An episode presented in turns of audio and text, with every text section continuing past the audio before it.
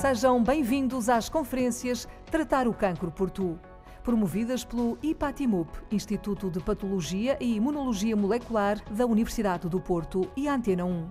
Uma iniciativa em parceria com a Roche, a Janssen do grupo Johnson Johnson e com o apoio da Novartis, com moderação do jornalista Miguel Soares.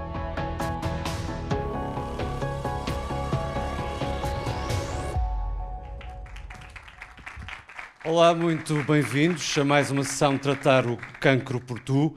Estamos aqui reunidos em Braga para, mais uma vez, tentar desmistificar as ideias à volta desta doença que aflige muitos de nós, ou diretamente ou indiretamente.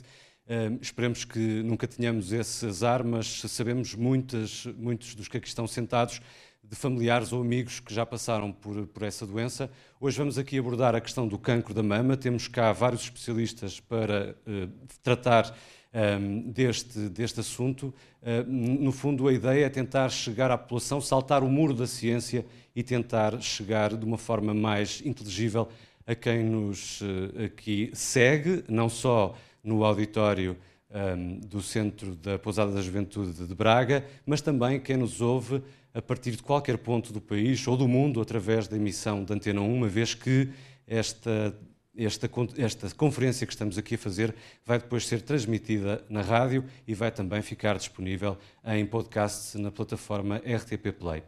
Não vou perder muito mais tempo, mas sim eh, eh, passo para a apresentação dos nossos palestrantes, começando pelo presidente do IPATIMUP, o professor Manuel Sobrinho Simões, a quem peço uma salva de palmas.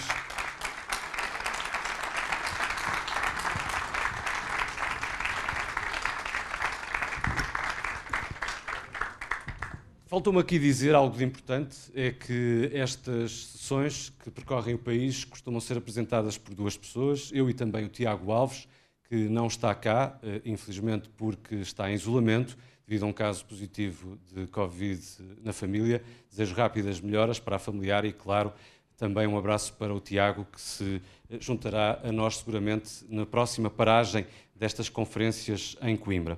Apresento agora o, o vice-presidente do IPATIMUP, José Carlos Machado. É especialista em genética molecular, investigador na área do cancro e da comunicação intercelular. Paulo Costa é o diretor do Serviço de Radioterapia do Hospital de Braga. Também peço palmas para este nosso especialista que se junta agora a nós. Bem-vindo, Paulo Costa. Sérgio Castedo é o responsável pela consulta de cancro familiar na Fundação Champalimau e pela consulta oncogenética no Hospital São João. Viva! Seja bem-vindo também. E, finalmente, Cristiana Lopes, que é psicóloga, diretora do Serviço de Psicologia no Hospital de Braga e responsável pela consulta de psico-oncologia e integra também a Unidade da Dor. Seja bem-vinda, Cristiana.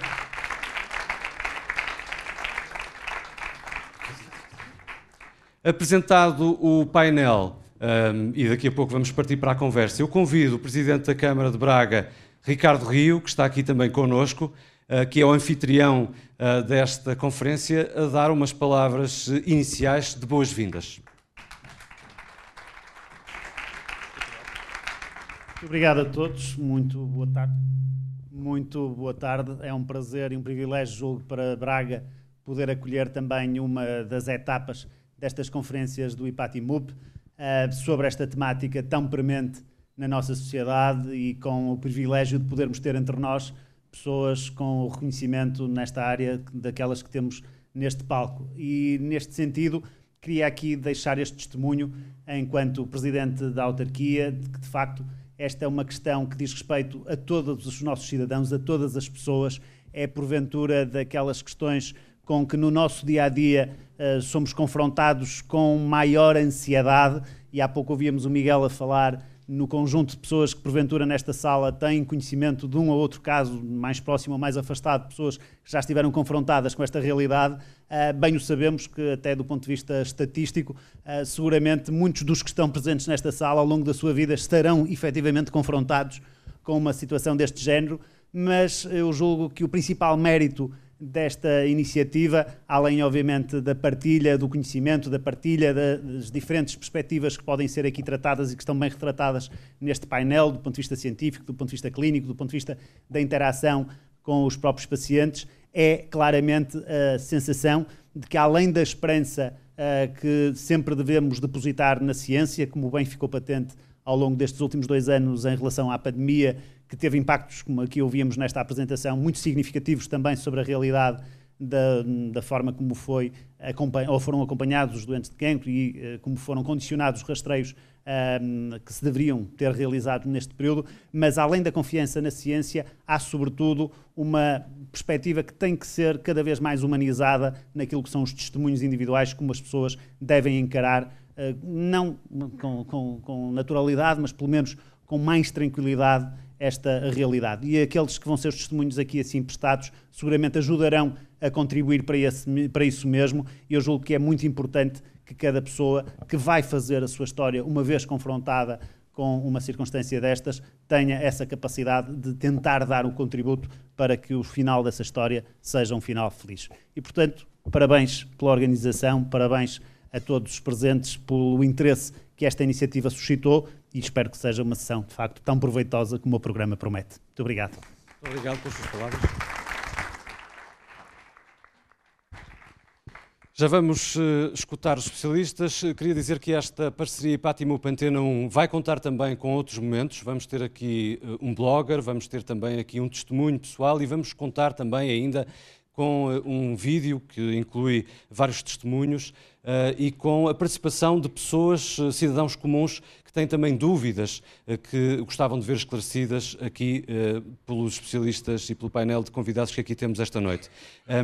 Também eh, gostava, desde já, de deixar o desafio para quem está na assistência e queira fazer alguma pergunta. No final, vamos ter um pequeno espaço reservado para isso, portanto, pensem nas vossas perguntas, nas vossas dúvidas, naquilo que gostavam de ver esclarecido, porque haverá oportunidade, seguramente, para, para isso, pelo menos para duas, três perguntas. Vão pensando nisso. Bom, e eu começo pelo professor Manuel Sobrinho Simões, um, presidente do Instituto de Patologia e Imunologia uh, Molecular e Celular do, da, da, Universidade do Porto.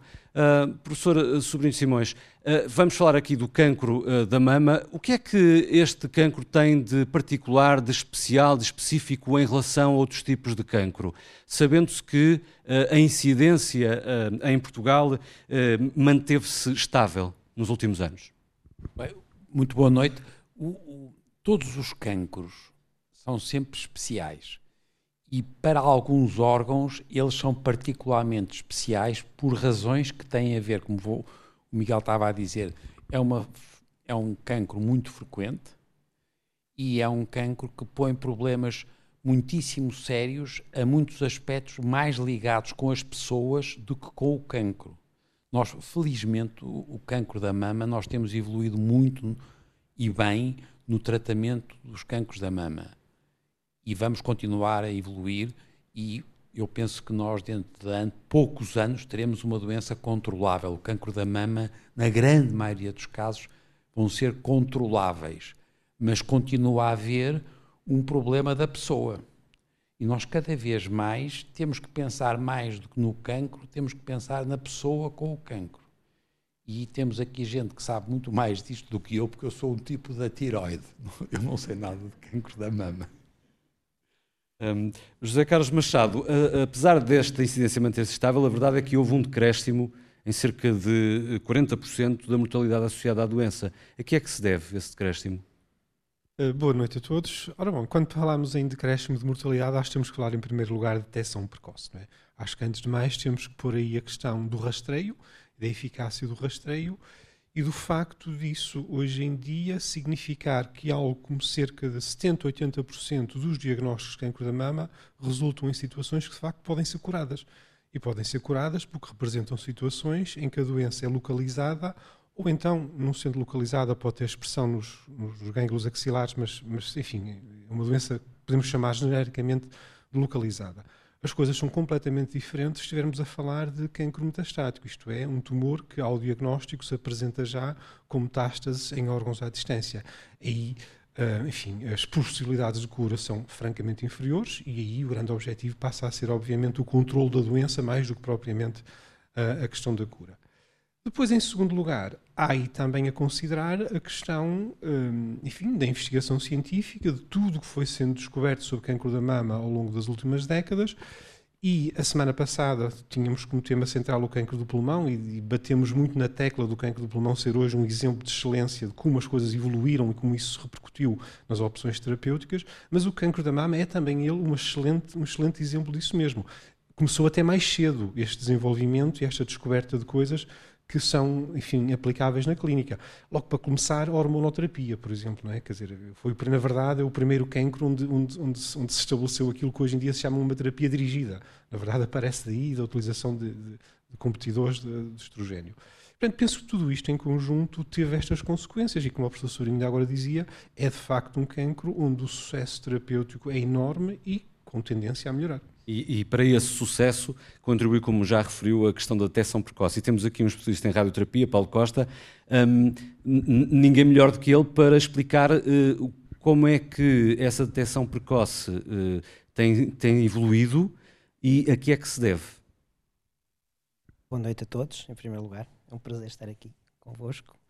E, uh, de facto, essa, essa detecção precoce é, é devido a múltiplos fatores não só a parte clínica, mas também tudo aquilo que tem sido a evolução do ponto de vista de meios de diagnóstico.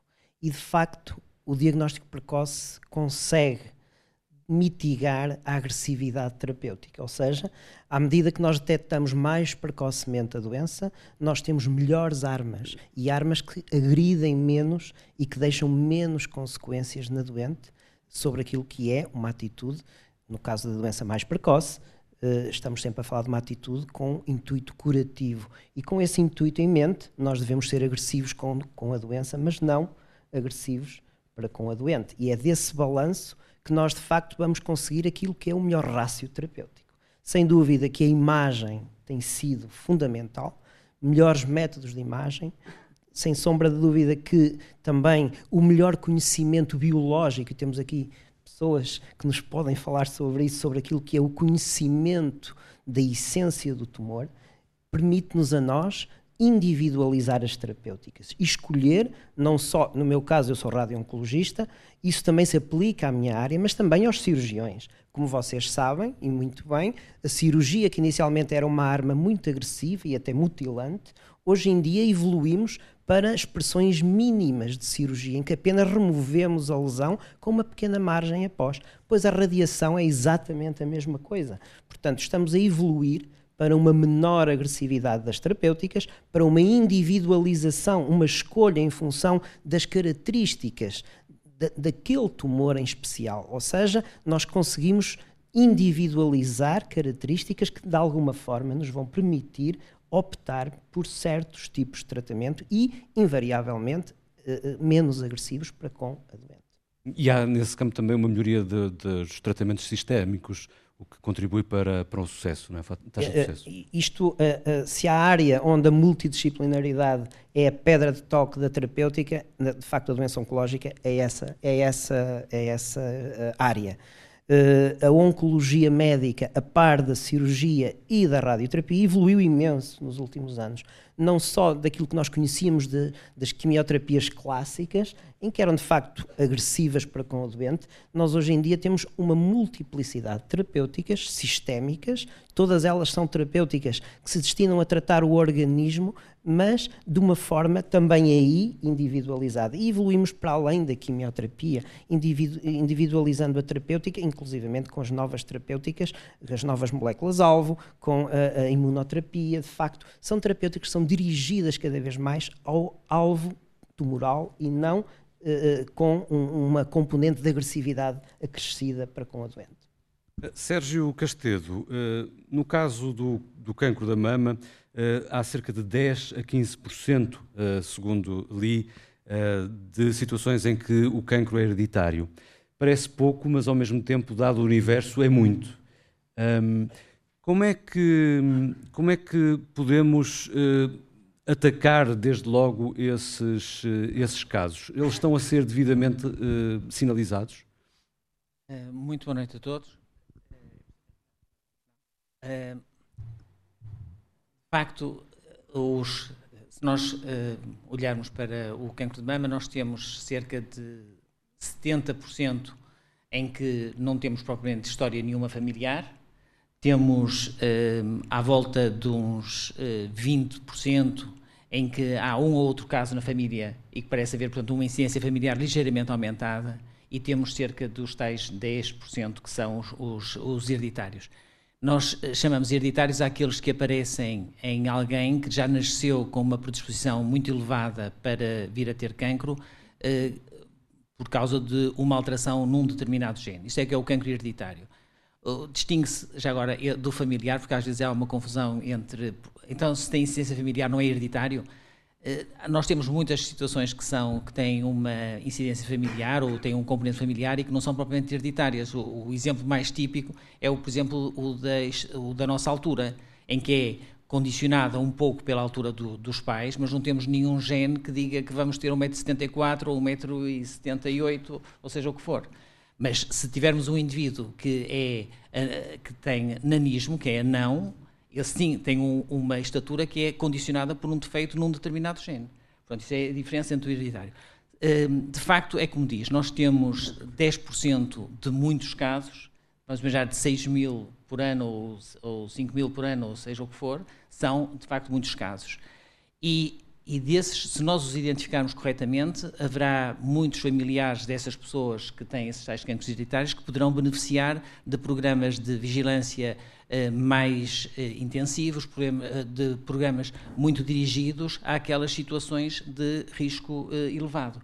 E as próprias pessoas que têm essa alteração não têm propriamente uma sentença de virem a ter cancro, mas podem, como têm um risco mais elevado que a população, podem eles próprios adotar uma série de. É uma opção de diminuição de risco, diminuição de risco. Um, caso mediático, por exemplo, e se calhar extremo, de Angelina Jolie, a atriz que uh, fez uh, uh, uma dupla mastectomia para prevenir o cancro da mama. E tirou os ovários depois, sim. Exatamente. Esse é um exemplo típico. Aliás, depois disso notou-se um aumento do número de testes genéticos por causa desse efeito de mediático da, da Angelina Jolie não é a opção existe de facto para quem é portador de uma alteração genética que aumenta muito o risco de vir a ter cancro é uma opção sempre que é facultada a essas pessoas de optarem ou por vigilância ou por remoção eh, para reduzirem o risco de, de, de, da mama ou, ou, dos ovários.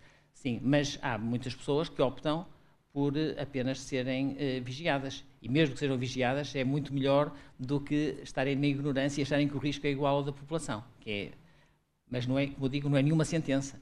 Nesses casos, a pessoa tem um risco, vamos imaginar, de 70% de vir a desenvolver cancro de mama ao longo da vida, contra os cerca de 10%, 12%, que é o risco que qualquer mulher corre na população.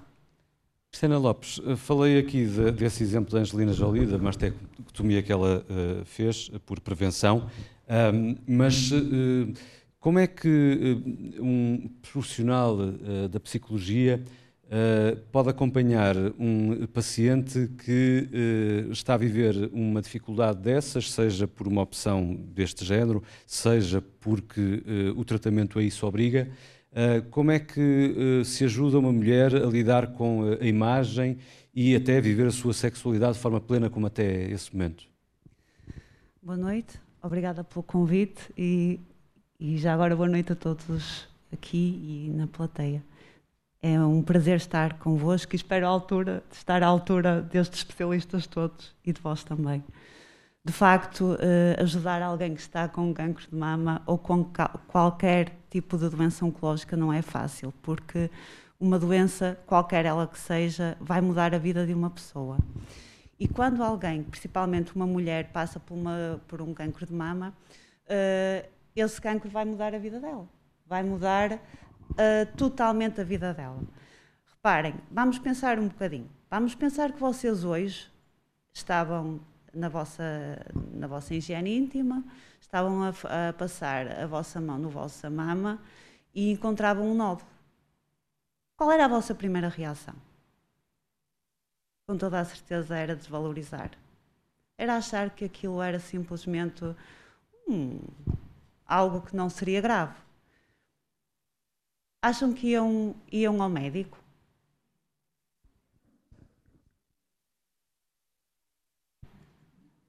Alguns vá, iam, outros não iam, outros se calhar por medo não iriam, ou seja, se calhar atendendo à vossa história pessoal, atendendo a vários fatores, iam tomar uma decisão, certo?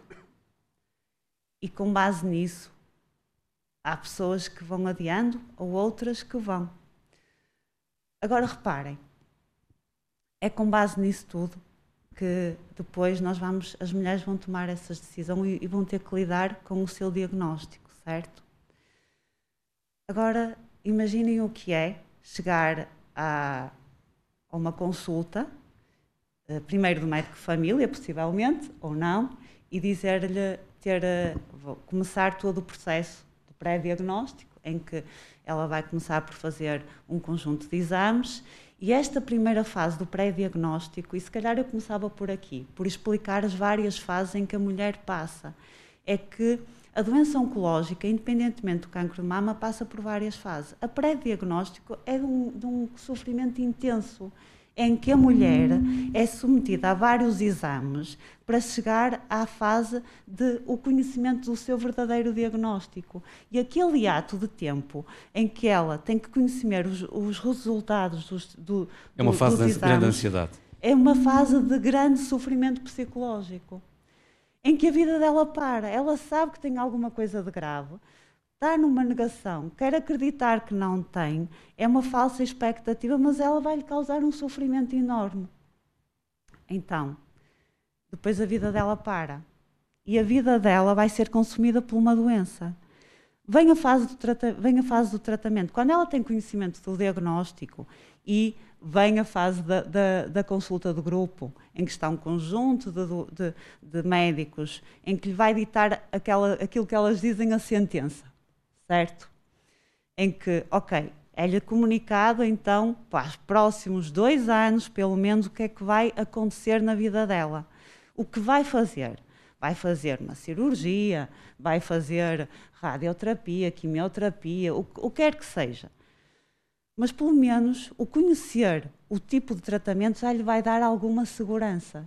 E a partir dali segue-se uma fase que é muito intensa, em que, embora a vida dela vai mudar, há quase uma substituição. Ela deixa de trabalhar, mas acaba por. eh, ela não tem tempo, muito tempo para pensar sobre aquilo que está a sentir. Claro que segue-se muitas outras coisas. E é aquilo que os especialistas estavam aqui a dizer. Há muitas tomadas de decisão que têm que se tomar sobre as decisões dos tratamentos.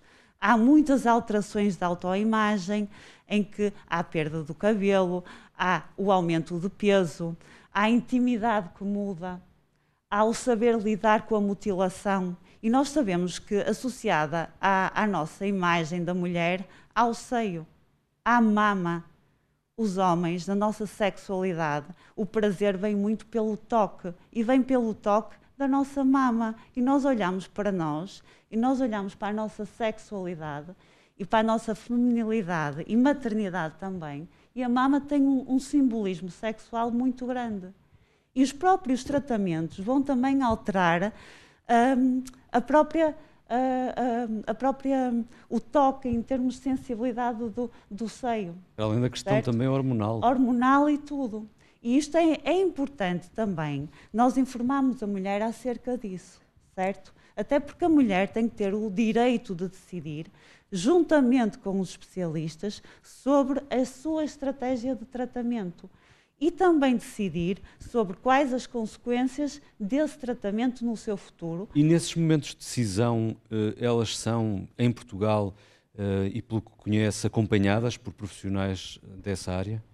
da parte da psicologia, é pena que ainda haja muito pouco, certo? Envolvidos. Repare, o, o ideal seria que, e já em termos nas guidelines eh, a nível americanas, isto já existe, que o que é que acontece?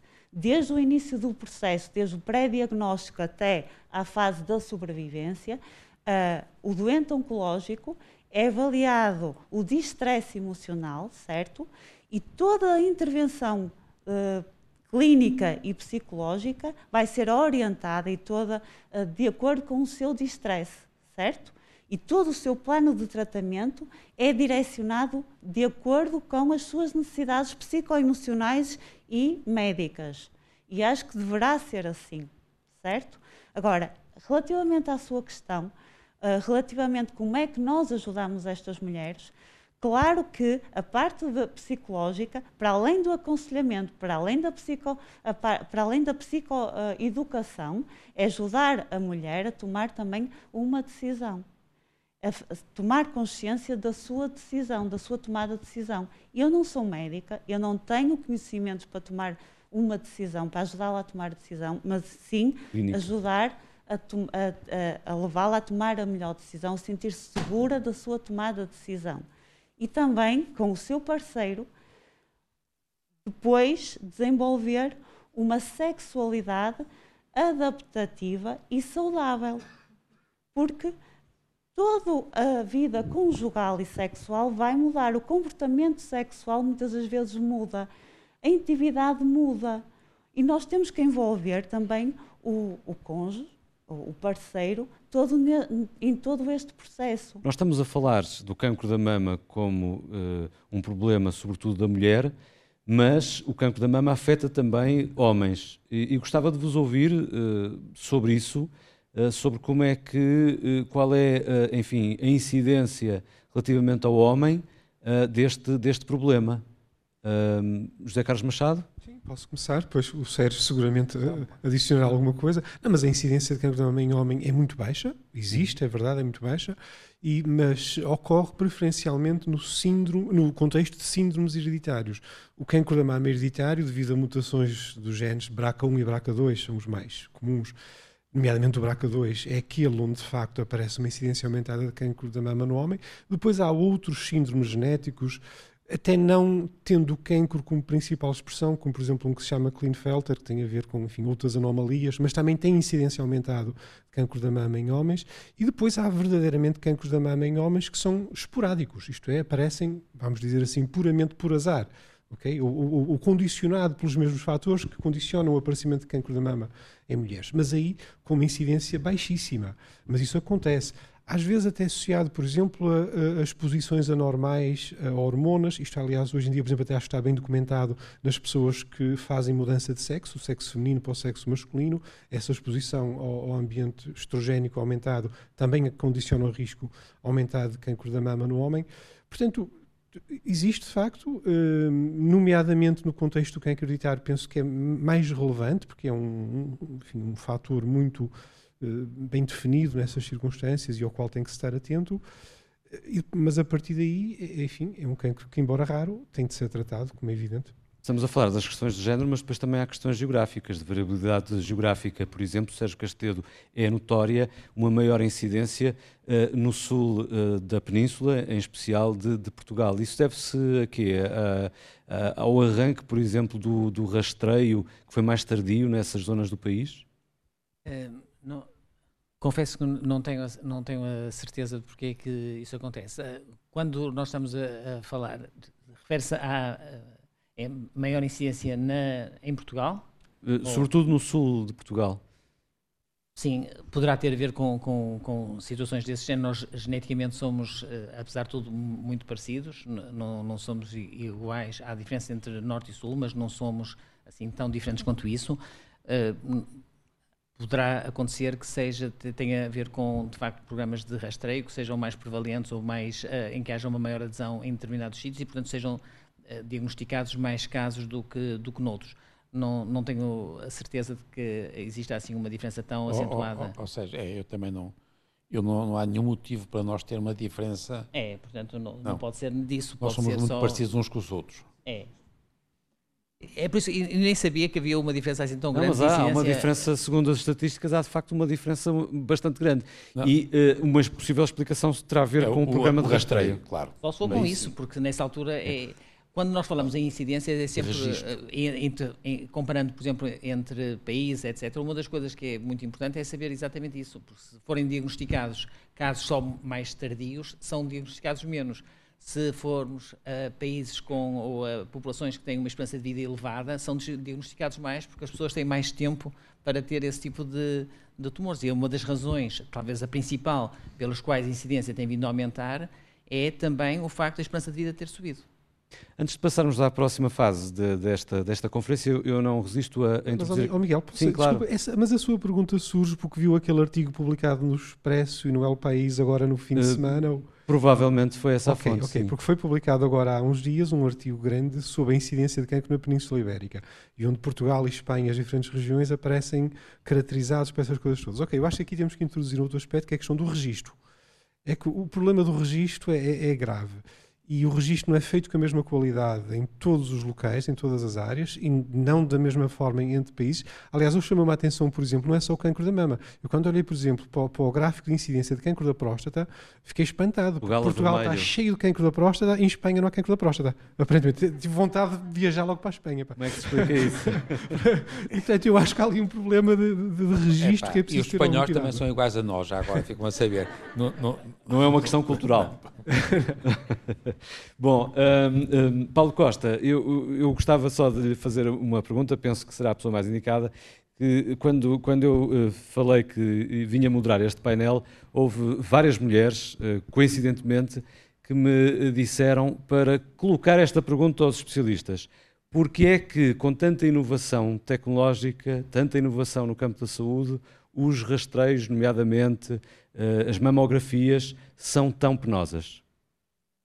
Bom, é uma boa pergunta, de facto. É uma, é uma questão que é complexa. Um, na realidade, uh, obter um bom exame de rastreio, por vezes, torna-se penoso para a mulher no momento em que é submetida a esse exame. Os objetivos, muitas vezes, são, são dispares. Uh, quem faz o exame pretende que ele seja o mais preciso possível, pretende que ele consiga, de facto, abarcar toda a glândula mamária e de uma forma o mais completa possível, que se traduz na prática numa uh, uma experiência desagradável. A mulher invariavelmente comenta connosco e uh, nós, uh, quando falamos com as mulheres que foram invariavelmente submetidas a várias mamografias, na realidade muitas delas referem esse facto. Um, eu diria que não tem a ver com os equipamentos, tem a ver com o objetivo. O equipamento em si não é um equipamento agressivo, tem a ver muitas vezes com a forma de posicionar, de posicionar a paciente no momento do exame e também tem a ver com a anatomia da própria pessoa. Ou seja, eh, de facto, há anatomias que são mais favoráveis a um exame menos agressivo. Um peito mais pequeno será mais difícil? À partida poderá ser, à partida, mas não é só o peito. Atenção. E a densidade? Não, não tem a ver, muitas vezes tem a ver com a própria anatomia da caixa torácica também, ok? Portanto, há aqui vários aspectos que têm que ser considerados. Agora, verdade seja dita que existem outros exames que não têm essa agressividade da mamografia. Se nós fiz, falarmos de uma ecografia mamária, pois toda a gente tem invariavelmente uma boa experiência com a, com a ecografia mamária, ou se falarmos de uma ressonância mamária, também é um exame que não é uh, de alguma forma agressivo para com a. Todos a eles podem ser complementares. Todos eles são complementares e todos eles devem ser pedidos em sede de uma consulta de especialidade, seja ela de senologia, seja ela uma consulta multidisciplinar. Muito bem, já voltamos à conversa. Eu agora propunha que assistíssemos todos eh, a um vídeo um, ehm, realizado pelo Filipe Morato Gomes, que é blogger e que há de também estar numa das nossas conferências, com uh, imagens do Kitato, outro blogger, Instagrammer, e entrevistas de dois jornalistas, a Luísa Pinto e o Rui Barbosa Batista, que vai estar connosco mais à frente. Um, é um vídeo que uh, nos mostra alguns testemunhos de pessoas que enfrentaram a doença um, e que uh, contam aqui o seu testemunho. Vamos assistir.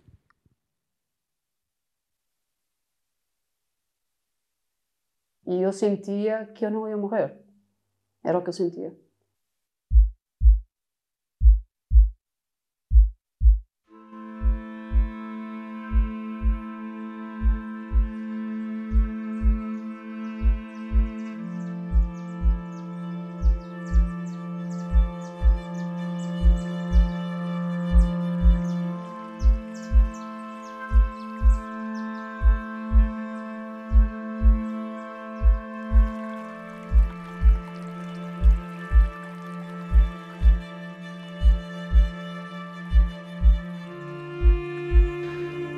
Cancro tornou-me numa pessoa melhor. E então aquilo que eu, que eu penso é: eu consegui, eu tenho mesmo muita força, eu e toda a gente.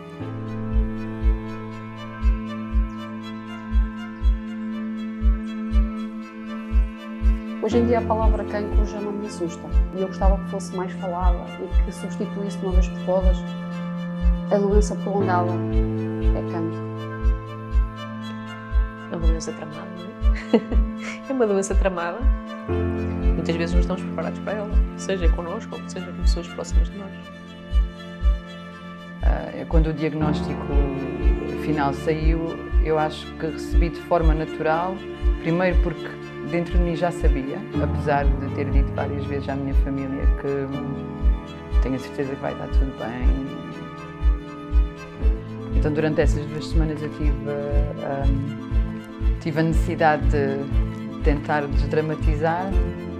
Aliás, a minha filha mais velha, muitas vezes ela dizia: Mãe, para de ser positiva. Uh, eu não estava sempre positiva, mas estava sempre com a certeza de que aquilo ia passar, como tudo passa.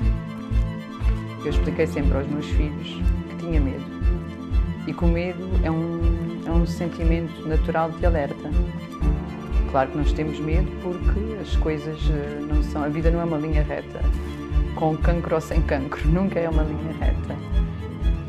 O mais importante era transmitir esta ideia de serenidade a quem estava à minha volta, eh, para que eu também pudesse ter a serenidade para conseguir ultrapassar.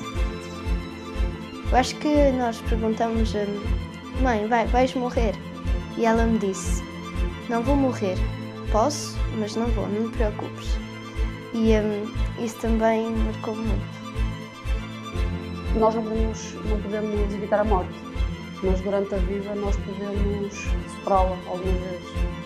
Eu acho que foi um, um dos pontos fortes da Susana foi precisamente essa força de vontade que ela teve e que ela foi arranjada no ser muito bem arroz.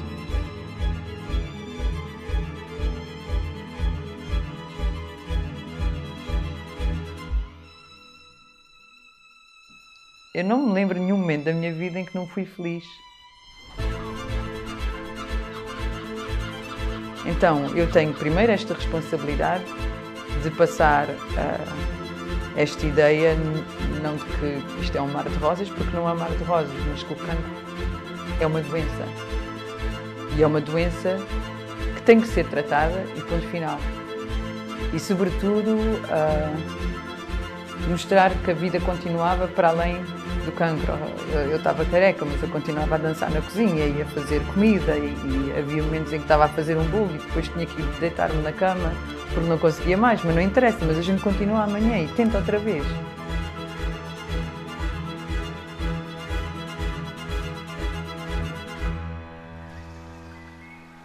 Eu já passei por cancros muito piores do que o meu cancro.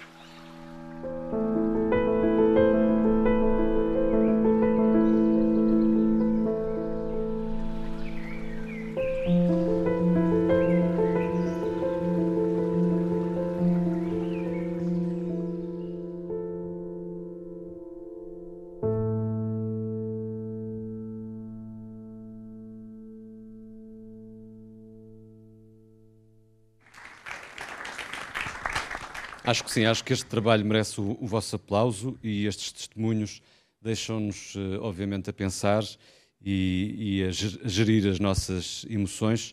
E é de emoções que vamos continuar a falar. Eu vou pedir vossa, o vosso aplauso para a vereadora para a Educação, Inovação e Coesão Social, Carla Sepúlveda, da Câmara Municipal de Braga, que está aqui connosco e que chama ao palco.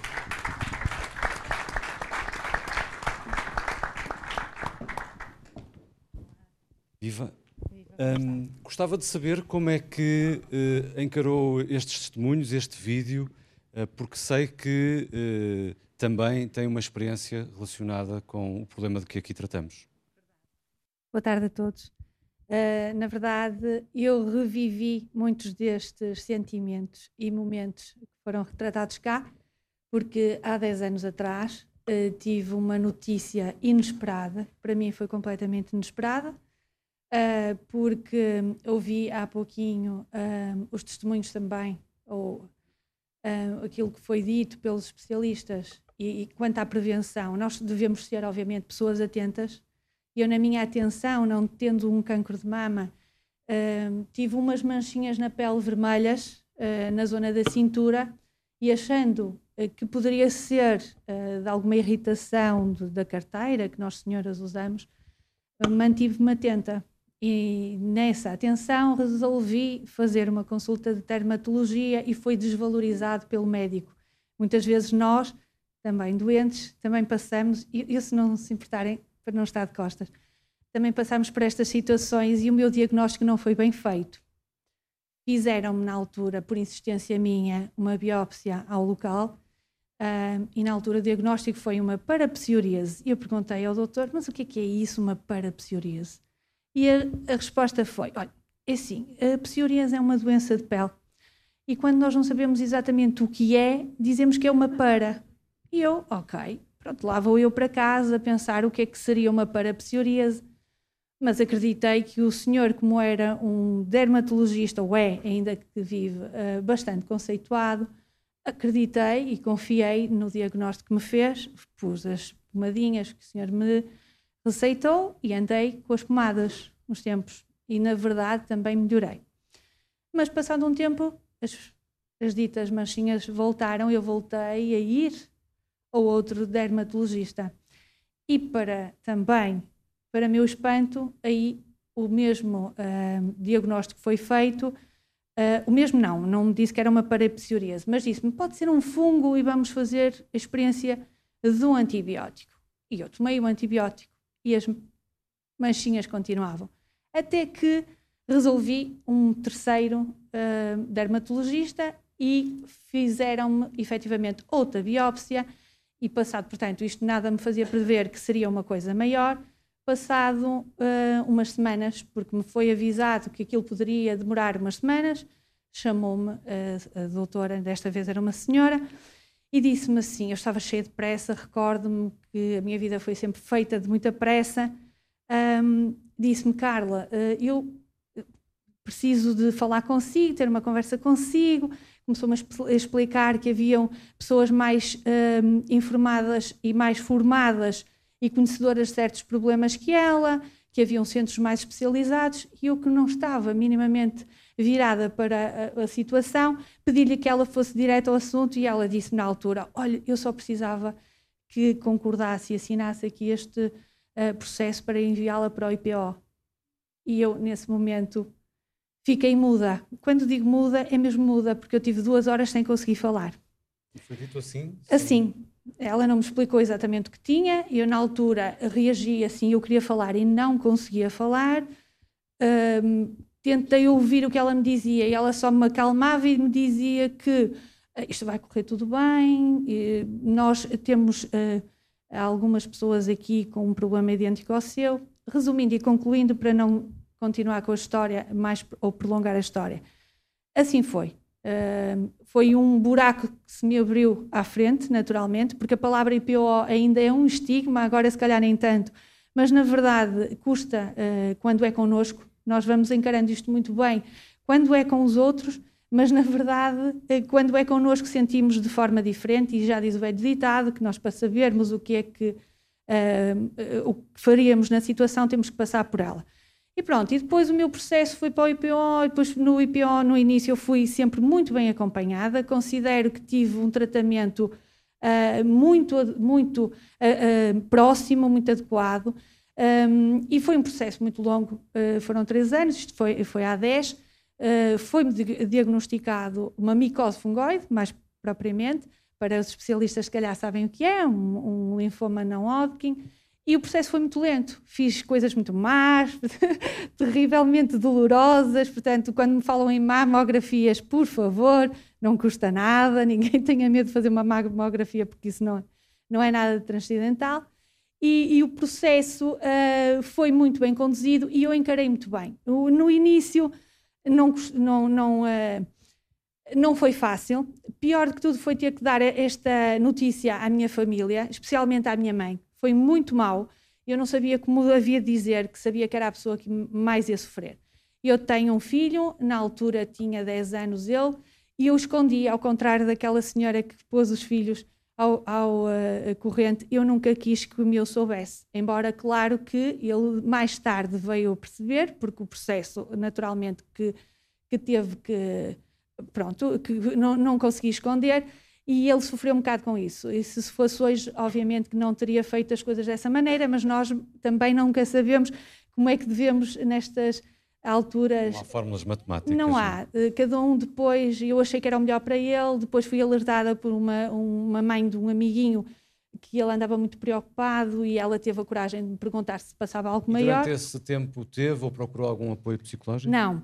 A questão da psicologia foi muito engraçada porque e eu reagi depois de estar dentro do processo, eh, fiz uma coisa que prometi a mim mesma foi não ir à internet procurar saber nada de maior. Não, eu ia Google. Exatamente. Não, nunca fui, nunca fiz isso. Uh, tentei ao máximo ouvir uh, os médicos que me estavam a acompanhar, primeiro dermatologia, depois oncohematologia, onde ainda sou acompanhada hoje, um, e tentei fazer tudo quanto efetivamente me era aconselhado. E, e a questão da psicologia surgiu porquê? Porque eu nunca deixei de trabalhar, nunca quis meter uh, baixa, trabalhei sempre, fiz os meus tratamentos, muitas vezes muito mal disposta no meu local de trabalho quando chegava, cheguei a vomitar, uh, mas dava a minha volta por cima e, continuava a trabalhar. E acho que isso me ajudou imenso, tentar manter a minha rotina, fazer a minha vida mais ou menos normal e tive uma reação que foi. Um, quis viajar, quis fazer aquelas coisas, aquele momento em que nós pensámos, vamos morrer. Eu pensei isso, não, nunca exteriorizei, eh, mas eh, no fundo, no fundo dizia, se calhar não sou mais que os outros, um dia destes eu fecho os olhos e pronto, e tudo fica. Então eu tinha alguns objetivos e um dia cheguei perto do meu oncologista e disse ao doutor, eu estou a fazer os tratamentos, é verdade, mas eu quero pedir-lhe um favor, eu quero ver, quero ir ver os YouTube a Dublin, porque eu sou fã dos YouTube. E foi um 31, porque o senhor disse: não, não pode interromper os, os tratamentos, isso não pode ser. Disse, doutor, eu vou, tenho que me arranjar a forma de eu poder ir com o seu consentimento. E isto foi um jogo difícil. E porquê uh, chegou, chegou à, à, parte da psicologia? Porque logo a seguir a essa viagem que eu vim toda entusiasmada, uh, fui e voltei. Afinal, a seguir quis ir fazer um cruzeiro. E então ele ficou zangado e disse: Não, tem que se convencer que está doente e então quis-me arranjar um psicólogo que me convencesse que eu estava doente e que tinha que, obviamente, fazer as coisas todas direitinhas. E eu tive uma conversa mais séria com ele e ele zangava-se muito comigo. Tinha mesmo conversas muito más. Via-me da agenda e ficava doente. Perguntava, mas o que é, é isso? Eu, é a minha agenda. Mas é agenda para quê? Eu, para eu marcar tudo quanto me diz e encaixar com os meus um, compromissos profissionais. E o senhor levantava-se, punha as mãos na cabeça e dizia, eu não sei o que lhe faça. Eu não sei o que lhe faço. Eu disse, mas doutor, eu tenho que estar em casa. Ele, não, propriamente em casa não, mas você tem de trabalhar? Eu disse, oh, doutor, o que é que eu vou ficar? Vou ficar a pensar ou a chorar? Não posso. Ele começou a entrar na minha onda e a perceber que efetivamente eu era cumpridora de tudo quanto ele me dizia e tinha a minha forma de reagir e hoje somos grandes amigos, ele dá o meu uh, exemplo a muitas, muitas vezes, chama-me às vezes para coisas destas para dar o meu testemunho e, e pronto, e foi muito engraçado. A parte da psicologia nunca quis ir. Não me leva mal, achei sempre que não precisava de alguém, porque eu acho que nós temos que fazer o nosso processo interno. É óbvio que cada um uh, tem que procurar a ajuda que considerar. E eu fui buscar uh, coisas a mim própria que não sabia que tinha, uma força que também não, não pensei ter, Uh, e arranjei as minhas estratégias, conheci-me um bocadinho melhor uh, e procurei efetivamente apoiar-me na minha família, nos meus amigos, no meu filho, sempre com um foco no meu filho. E era nele que eu dizia: Não, eu não posso ir embora, que ele é muito pequeno. E, e com isto tudo, pronto, uh, foi assim Ou que seja, eu ultrapassei. O trabalho e a família Sem acabaram dúvida. por ser a melhor terapia. Sim, sim. E há pouco falou da necessidade de viajar e deu uma deixa perfeita para o próximo convidado, mas eu queria antes de mais agradecer o seu testemunho Obrigada, e a eu. coragem de vir aqui a palco dar Obrigada. testemunho disso. Muito Obrigada. obrigado. Muito obrigado. Chamo agora ao palco uh, o Rui Barbosa Batista, é blogger de viagens, uh, fez as entrevistas do vídeo que vimos há instantes e uh, entrevistou uh, vários sobreviventes da doença. Olá, Rui, seja bem-vindo. Boa tarde. Se me permitem, tiro a máscara. Rui, já viajaste por mais de uma centena de países uh, na tua atividade enquanto blogger. Um, muitas pessoas olham para as viagens que fazes, sobretudo para locais mais inóspitos ou mais uh, improváveis, uh, com um misto de fascínio, mas ao mesmo tempo de admiração pela coragem que às vezes é preciso para, para atravessar certos, certos locais, certas geografias. Um, até que ponto é que essa coragem se consegue comparar com a coragem destas pessoas que aqui vimos e com os testemunhos que, que tu recolheste, até que ponto é que essa, essa, essa, essas, essas conversas que tiveste te fizeram relativizar a tal coragem da viagem? Olha, Miguel, uh, boa noite antes de mais. Uh, é um orgulho estar presente uh, neste painel e agradeço já o convite do, do Manel Andrade, da Idiotec. Um, Miguel, este trabalho uh, ajudou-me uh, a perceber que realmente uh, o valor das palavras, que nós muitas vezes utilizamos-las em vão. Efetivamente, como disseste, eu tenho predileção pelos países, pelos destinos que ninguém quer. Portanto, aqueles mais tradicionais, mais normais, não puxam muito por mim, mas aqueles mais desafiantes logisticamente, aqueles precisamente menos desejados, são aqueles onde eu me sinto mais à vontade, no caos, no imprevisto, no, quando viajamos sem, uh, sem retaguarda, sem, sem uma corda uh, protetora. Então, aquilo que aconteceu uh, com este desafio foi uma viagem diferente, ou seja, a nossa vida é uma jornada e aquilo que eu quis perceber foi esta viagem destas pessoas que, neste caso, nós ouvimos duas pessoas que tiveram precisamente cancro de mama uh, e, e, outra das pessoas era uma da, das cuidadoras, que é uma questão também muito importante que gostaria de fazer uma, um, uma observação. E aquilo que eu vi é realmente uh, alguns dos elogios que me fazem uh, da loucura, mas sobretudo da coragem. Um, é assim, eu vou para esses sítios e confesso que sofro muito, mas sofro por opção. É uma opção que de certa forma me dá prazer e até pago para isso, para estar nesse tipo de situações mas quem uh, é apanhado de surpresa por um cancro, acho que ninguém está tá à espera de uma, de uma situação dessas, uh, é, é um baque e, e, é precisamente confrontado com uma série de situações em que realmente a sua coragem, a sua resiliência, um, a sua paciência, a sua persistência, ou seja, todas as qualidades que nós possamos uh, imaginar são postas à prova, são testadas, até porque depois essas pessoas têm muitas vezes aquilo que eu percebi, eh, uma dupla responsabilidade. Não só estão a tratar da sua doença, mas também como do bem-estar de quem está à sua volta. Como bem disse uh, a senhora vereadora, quer dizer, não quis que o filho soubesse, que uma série de pessoas não soubessem, para realmente não ser um fardo uh, adicional aquilo que eu percebo, e pronto, infelizmente tenho conhecido uh, diferentes situações de cancro, há quem realmente uh, precise e é, e é, e é perfeitamente uh, aconselhável,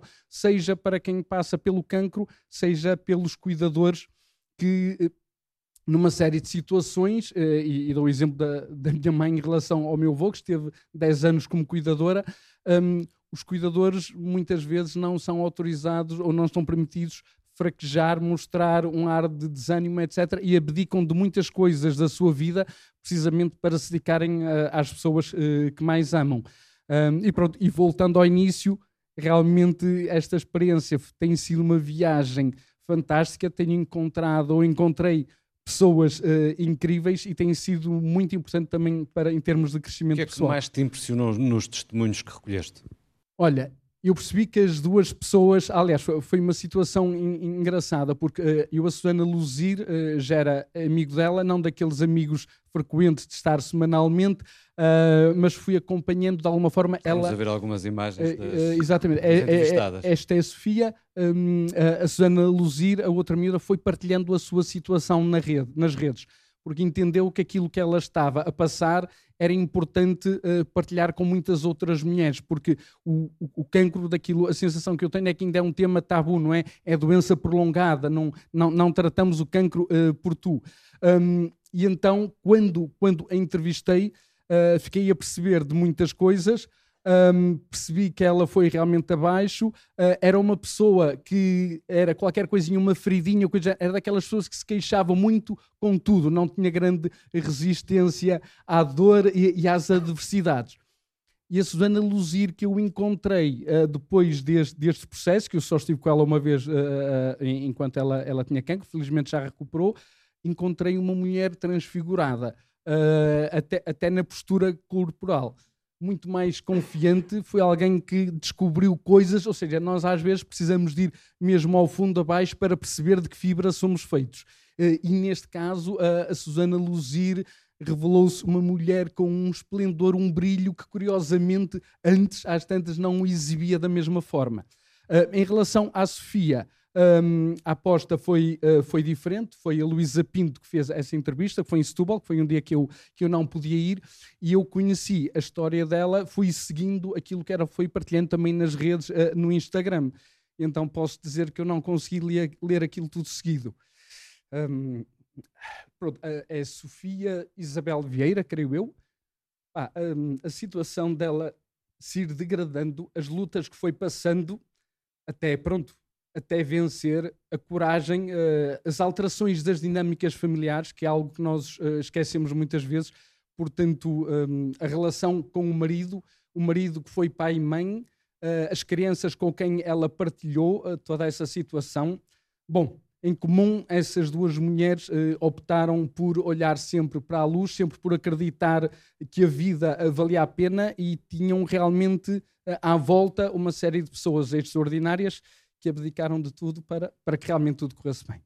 Muito obrigado, Rui, obrigado. pelo teu valioso contributo também. Muito obrigado. E regressamos aqui à, à conversa, uh, breves instantes, porque daqui a nada vamos uh, assistir a, alguns, algumas dúvidas de quem, uh, de quem enfim, tem menos conhecimento, se calhar, sobre, sobre esta doença e que poderão ser dúvidas comuns a muitos dos que aqui estão ou dos que nos seguem uh, através da rádio. Um, gostava que comentassem o que aqui ouviram, nomeadamente a questão uh, uh, psicológica do testemunho da, da, vereadora da Câmara de Braga, Carla, um, e gostava que, Cristina, Cristiana, que comentasse esta ideia de que a pessoa se, se ocupar pode ser uma boa terapêutica e muitas vezes pode até nem precisar da ajuda profissional. Sim. Primeiro, dar os parabéns pelo testemunho, porque realmente é uma mais-valia sempre nós podermos partilhar e, e, isto vai com toda a certeza ajudar também outras pessoas. E passar também essa ideia que nem todas as pessoas precisam de acompanhamento psicológico e nem todas as pessoas eh, vão sofrer com a doença. Nós não somos todos iguais, nós não precisamos todos ir ao psicólogo e o psicólogo não deve ser só para ir quando estamos doentes, certo? É muito bom. Nós temos que também começar a ter a percepção de que nós, eh, a nossa saúde mental é fundamental para o nosso equilíbrio. E nós devemos ir ao psicólogo também, se o assim desejarmos, até para a promoção da nossa saúde mental, eh, para o desenvolvimento de estratégias de coping, até às vezes para aconselhamento se o assim desejarmos, se for a nossa motivação e a nossa intenção. Se não for, não devemos ir, como é óbvio. Agora, muitas, uh, o modo como a doutora lidou com a doença, lidou de uma forma positiva, não foi necessário, foi, foi encontrar, tinha o suporte emocional necessário, tinha a sua rede de apoio, uh, foi o seu emprego que a ajudou a lidar com a sua doença e foi assim que conseguiu ultrapassar. Agora, o ir buscar uh, as viagens, ok, não se pôs em risco, ótimo. Há muitos doentes que conseguem gerir os tratamentos e com toda a certeza todos aqui os especialistas vêm, têm testemunhos de doentes que fazem isso, não é? E gerem e negociam as estratégias de tratamento com os seus doentes. Não há problema algum desde que consigam gerir a estratégia de tratamento.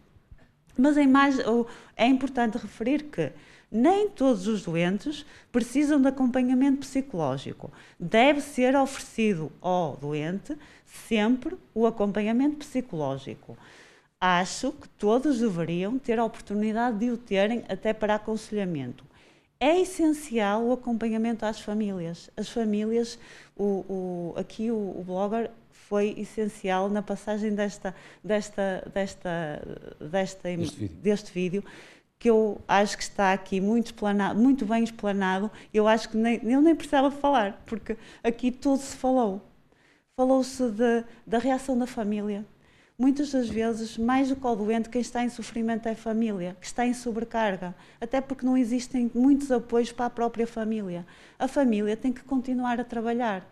A mulher, muitas das vezes, ainda é, ainda há o papel que a mulher é central no, no seio familiar, certo? O homem já, já ajuda muito, mas na nossa família, fam, central, na nossa família tradicional portuguesa, a mulher ainda é central. Quando a família, quando a mulher adoece, acontece que muita coisa vai acontecer naquela família. E o outro membro vai estar sobrecarregado.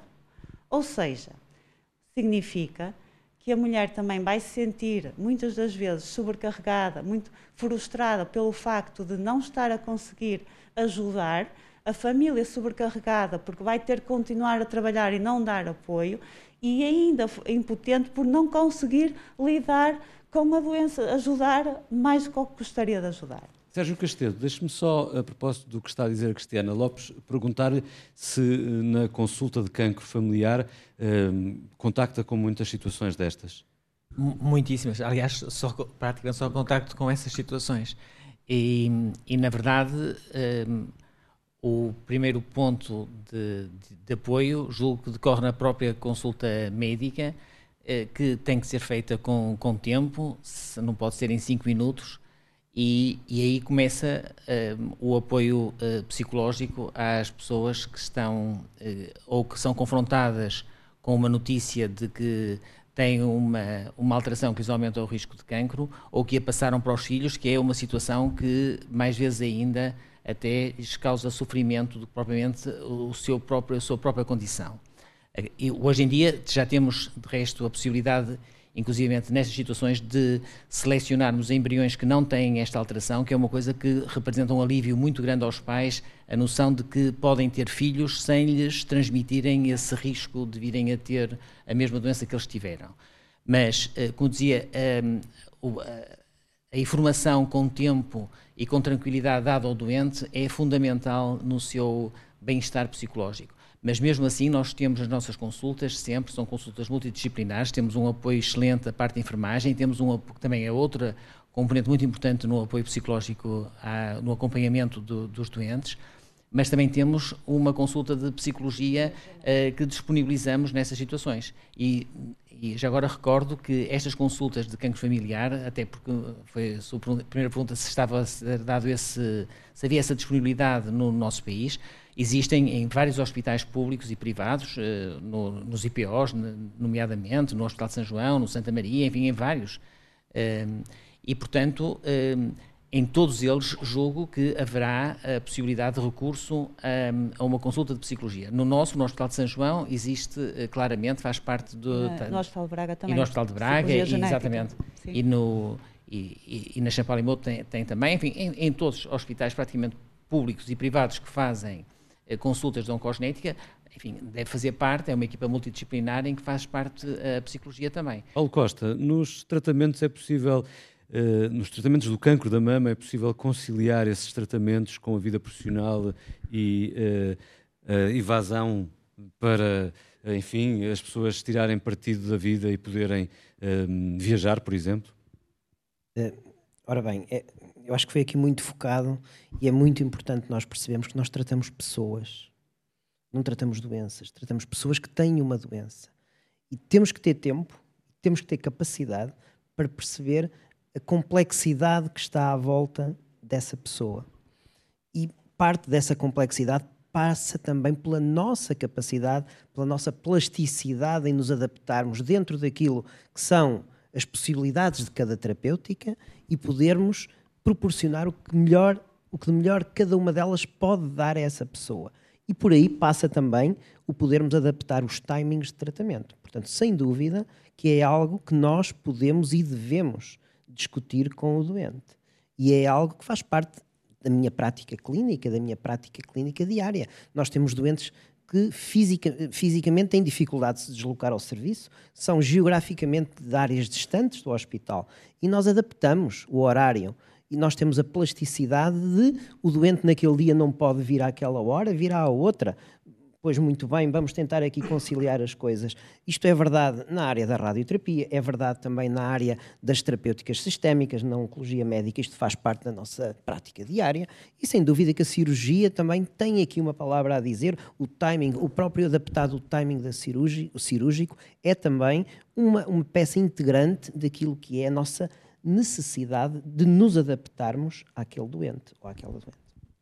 José Carlos Machado, a nível molecular, o que é que nós nesta altura sabemos sobre as bases da, da resistência?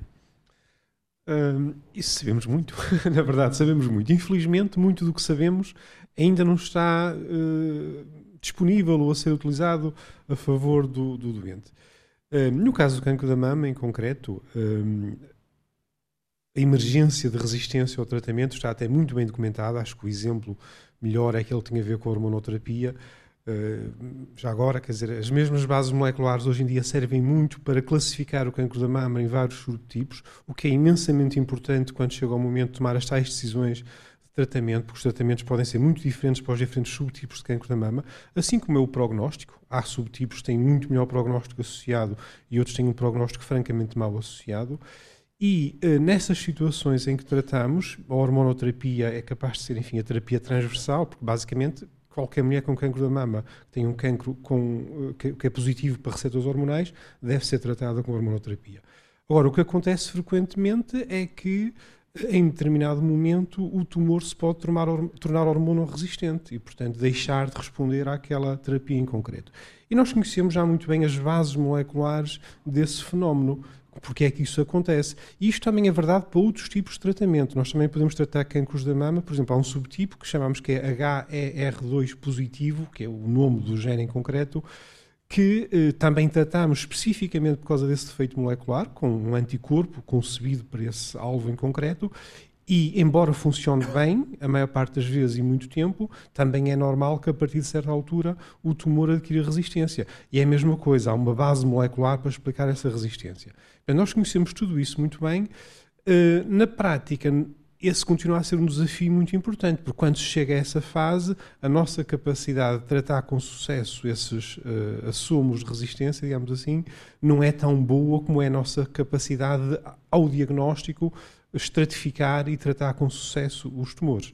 Até porque esse, conhecimento é importante para individualizar a terapêutica, não é? Os tratamentos. Absolutamente, absolutamente. Eu recorro outra vez à sessão da semana passada do cancro do pulmão, porque no pulmão, curiosamente, nós até já demos esse salto. Isto, esse salto é, tratam-se os doentes, eles respondem, adquirem resistência e temos fármacos que são dirigidos especificamente para os mecanismos de resistência. Portanto, é possível tratar outra vez com sucesso. No caso do cancro da mama, ainda não estamos exatamente nessa fase, mas lá chegaremos. Portanto, quando eu dizia há pouco que sabemos muito, mas que a maior parte do que sabemos não está de facto ainda a beneficiar os doentes com cancro da mama e outros, mas isso vai mudar rapidamente. Portanto, eu acho que num curto espaço de tempo muitas destas coisas vão de facto chegar à clínica e vai ser possível tratar tudo isso com sucesso. Tratar no sentido da cronicidade, isto é, de tornar os cancros uma doença que se prolonga no tempo e que mantemos controlada.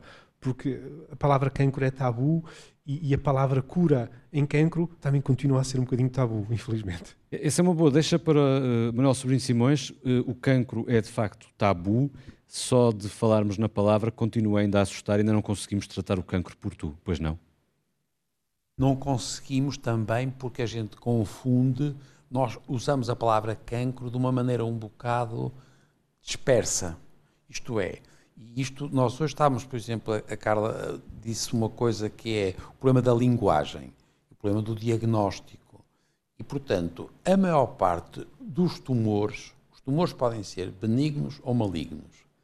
E dentro dos malignos, podem ser muito malignos ou pouco malignos. E nós temos tendência a interpretar isto como sendo tumores muito malignos. A grande maioria dos tumores não são muito malignos, felizmente Infelizmente, às vezes são. E, por exemplo, no seu caso, repararam, por exemplo, que teve um diagnóstico errado por duas vezes e era um linfoma cutâneo que é tratável. E, portanto, é um cancro, mas não é um cancro muito mau. Depois nós não sabemos, nós sabemos em mil pessoas, mas não sabemos para pessoa concreta. Porque nós somos bons para mil, Simões, a gente vê-se à rasca. E, portanto, aqui o que me está o Miguel a perguntar-me é o seguinte: porque é que nós não podemos. Eu tenho um bocado. Eu sou muito contra a gente chamar a tudo cancro quando, às vezes, a palavra cancro é, é demasiado agressiva em termos agora daquilo que é a resposta perante a pessoa e a família, etc. Portanto, nós temos que ir progressivamente melhorando a nossa capacidade de identificar situações que não caem todas no mesmo, no mesmo grupo. Portanto, eu, eu estou cada vez mais convencido, de resto nós agora que temos muitas pessoas muito velhinhas, nós vamos ter cada vez mais cancros pequeninos, que são cancros muito pouco cancros, mas são malignos, mas são pouco malignos. E nós não podemos continuar a chamar a tudo isto cancro. Tem que haver uma gradação na linguagem. Muito. E a linguagem. E, portanto, sem pôr em causa, de resto eu comecei por dizer logo que nós temos que ter a noção da importância da pessoa, que é muito mais importante do que a doença, mas atenção, a, a, a linguagem precisa e fazer um diagnóstico correto e a pessoa saber este caso não é bem um cancro ainda, pode ser que seja, vamos segui-lo no tempo, vamos esperar, em vez de saltarmos logo, nós temos hoje capacidade para seguir as pessoas que têm, por exemplo, um pequeno nódulo do pulmão e nós podemos decidir, vamos fazer uma biópsia e em função do que vem da biópsia, nós podemos decidir, desde já, por exemplo, tirar um pulmão ou fazer um tratamento que é um outro tipo de tratamento, ou às vezes até se for uma pessoa muito velhinha, esperar no tempo para ver se aquilo cresce. E muitas coisas não crescem a maior parte dos cancros das pessoas de idade não, não, não crescem muito e não se tornam muito agressivas. E, portanto, nós temos que ter muito cuidado porque nós estamos a eu, e é por isso que quando nós dizemos tratar por tu, para nós é mau, porque a gente tem sempre a ideia de, daquele tumor maligno, muito maligno. Felizmente, a maior parte dos casos não são muito malignos. É uma ideia que importa desmistificar. Eu convidava-vos agora a verem eh, um breve vídeo eh, de, eh, enfim, cidadãos normais apanhados na rua e com dúvidas, enfim, pertinentes sobre, sobre o cancro e tudo o que anda à volta desta, desta doença. Vamos assistir.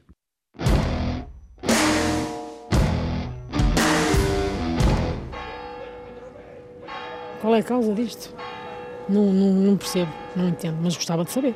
Porquê é que nós ganhamos cancro da mama? Que raio é isso? É tanto na mama como em qualquer lado, o cancro, que é o cancro. Eu gostava de perceber. E, e, e, praticamente também não se sabe de onde é que isso vem, quer dizer, isso dizem que são células que, que, que se transformam. Eu isso não sei, já me ultrapassa. Uh, não sei, o cancro acho que é ainda é uma coisa que as pessoas pensam que pode ser genético, outras que podem acham que pode ser algo da alimentação, outras pode, pensam só que é simplesmente o azar. Eu se quer que lhe diga, olha, eu aí, nesse, nesse caso, uh, hoje em dia há tantas, tantas causas possíveis que possam, que possam originar o cancro da mama. Basta uma pequena pancada, basta sei lá o quê. Pá. Não sei se mesmo questões de higiene ou coisa assim no género podem influenciar também. Ou a alimentação também acho que deve, não sei lá está, são dúvidas que uma pessoa não sabe porque não é médico, não é? Portanto, não sei, a única coisa que eu posso perguntar, não sendo eu grande conhecedora, é se, se, se a pílula faz, uh, tem alguma influência. E acho que eles haviam de nos explicar antes de começar a tomar quais os efeitos mais tarde que provocam em nós. Porque provocam, que eu sei. Não sei pormenores nem nada, mas sei que não, bem não fazem. Um, será que o cancro da mama só atinge pessoas mais de idade e não, pode, eu tenho 20 anos, pode-me acontecer a mim? Ou qual é que é, a partir de que idade é que nós estamos suscetíveis a que isso possa acontecer? E também se, se o cancro da mama, maioritariamente acho que só atinge as mulheres, mas também isso pode acontecer aos homens, não é? Até, até um, é um músico conhecido, vocês conhecem, que é o caso do Marco Paulo. O Marco Paulo foi operado e parece safou-se também, não é? E há, mas há mais que ele, há mais, que, há mais, há mais aí, já, já ouvi falar. Agora, não sei que tipo de pancada ou que tipo de coisas é que o homem poderá fazer que realmente influencie a que realmente ele tenha, tenha o cancro na mama em si. O, o cancro da mama ganha-se porque alguém já teve da família ou se pode qualquer pessoa ganhar sem ter antecedentes de cancro da mama. Caso, os casos que são hereditários, que há pessoas que na, numa, no núcleo familiar há, há, várias pessoas a morrer, de, não só do cancro, portanto, já são propensas ao cancro. Pode ser da mama, pode ser de outros sítios quaisquer. Isso é um fator de risco. A minha sobrinha perguntou aos médicos se era hereditário, porque a minha, a minha falecida irmã tem três filhos, dois filhos e uma filha. Perguntou se era hereditário e eles disseram que não. Mas em todo o caso, em todo o caso eu faço os meus exames de rotina, todos os anos. Uh, ao peito, a mamografia. Faço porque a médica aconselha que que se deve fazer, posso nós, podemos nós nos sentir e estar lá na mesma, mesmo só por rastreio, de dois em dois anos. Olha, eu, eu acho que realmente faz, havia de fazer as pessoas ao cancro da mama mais vezes os exames porque está a aparecer muita coisa. Eles agora com, com o Covid e com o Arago não querem saber. E depois uma pessoa vai e já vai no fim. Porque hoje em dia, pá, é como digo, se a coisa for a tempo, eles, a maior parte das vezes, curam as pessoas. Se for, se for de tempo, já nada a procurar, pá, vai embora mesmo. No cancro da mama, eles podem remover a mama, não é? E não tem que. É esse o tratamento. Sim, é como eu, eu já tive, eu, já, eu acho que já, já tive em contato com pessoas que tiveram cancro da mama, mas também já não me lembro ao certo. Mas há, há, aquela parte de. Quando acho que é muito recente, acho que quando tiram, pode entrar o peito e acho que fica por aí. Mas acho que depois, às vezes, quando se alastra ou algo do género, tem que, tem que passar para outros tratamentos. Os tratamentos mais evidentes é a quimioterapia e a radioterapia. Uh, a, a, a, a quimioterapia é claro que é essencial, faz falta e tem que ser, mas vai provocar, porque isso entra, entra no organismo e arrasa tudo. Aquilo é como uma bomba atómica, aquilo entra e, e, e queima. Pronto, a função é queimar essas coisas todas. Será que isso vai depois criar outros problemas secundários? A estectomia é como digo, depois fica a mulher um bocadinho, um bocadinho não, um bocadinho muito, falta ali qualquer coisa. Hoje também já há reconstrução, que já facilita, não é? Faz novo, põe-se novo e aquilo fica. Isso não é pior. O que me faz confusão é o tratamento em si, os meses e meses ali naquelas quimioterapias. Eu não, eu não imagino, nem quero saber. Isso deve ser muito doloroso, por isso não vale a pena saber. Pode ser que eu nunca precise. Eu acho que, em comparação a, a 20 anos atrás, acho que agora há muita mais informação, mas Quanto mais informação houver, melhor é.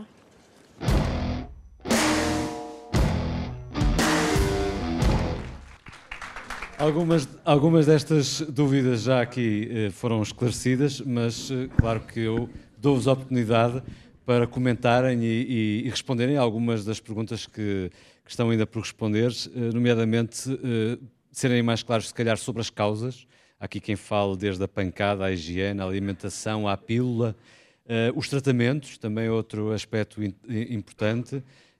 Um, e, e, há uma primeira pergunta que, que, fazem ali que é o que é o cancro?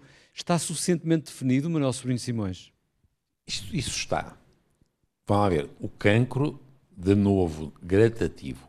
Um cancro é uma coisa que nasce dentro de nós e que não respeita as fronteiras.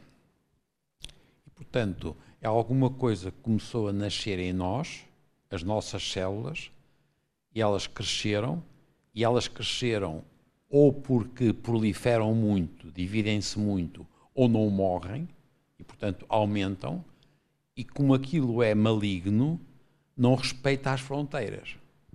Se for um tumor benigno, é da mesma coisa, é alguma coisa que nasce dentro de nós, também cresce, cresce de novo ou porque divide-se muito as células, ou não morrem, mas elas não invadem as fronteiras, ficam no sítio. Quando isto fica no sítio, chamamos tumor benigno. Quando aquilo invade, chamamos maligno. E agora aí, quando invade, às vezes invade muito pouco e já é maligno, mas não é um cancro grave. Quando se espalha, é aí que é.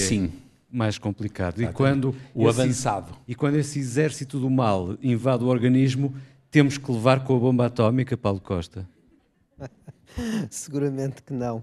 Hum, eu acho que também isso evoluiu muito. Ah, aquilo que era a noção clássica da quimioterapia, hum, hoje em dia é preciso nós percebemos que estas terapêuticas já estão muito otimizadas. Nós, neste momento, temos uma grande quantidade de doentes que é submetida, de facto, a várias terapêuticas. Nós, hoje em dia, já não chamamos só quimioterapia, mas chamamos terapêuticas sistémicas. Exatamente porquê? Porque, na realidade, há um leque muito variado de terapêuticas, nos quais a quimioterapia também se insere, é um facto, e ainda temos terapêuticas que têm, de facto, agressividade. Essa agressividade é uma agressividade que é necessária para conseguir controlar as tais células que se esqueceram que havia ali uma barreira, mas na realidade também temos um armamentário muito forte de terapêutica para mitigar esses efeitos. Portanto, eu diria que se houve área onde se evoluiu muito, foi naquela área onde nós conseguimos, de alguma forma, controlar a maioria dos sintomas. Há certas situações que são inerentes às terapêuticas, nomeadamente à figura corporal, e há bocado, como falávamos, da importância de, de- de- de conversarmos com a doente. De facto, a, a- a alopécia, a perda do cabelo, a alteração subjacente a uma cirurgia, continuam a ser situações em que a doente é, de facto, eh, eh, confrontada com, com a agressividade da terapêutica. Mas eu diria que nas últimas duas décadas nós evoluímos de uma forma fantástica naquilo que é a mi- o mitigar de toda essa agressividade para com o hospedeiro dessa doença. Antes de fazer mais perguntas e dar a oportunidade ao restante painel de comentar o vídeo, eu gostava só de saber, porque estamos a aproximar-nos do final, se há eh, pessoas interessadas em, em fazer questões e se estiverem, é a altura de levantarem o dedo. Já estou a ver ali pelo menos uma pessoa, duas pessoas, três pessoas, ok.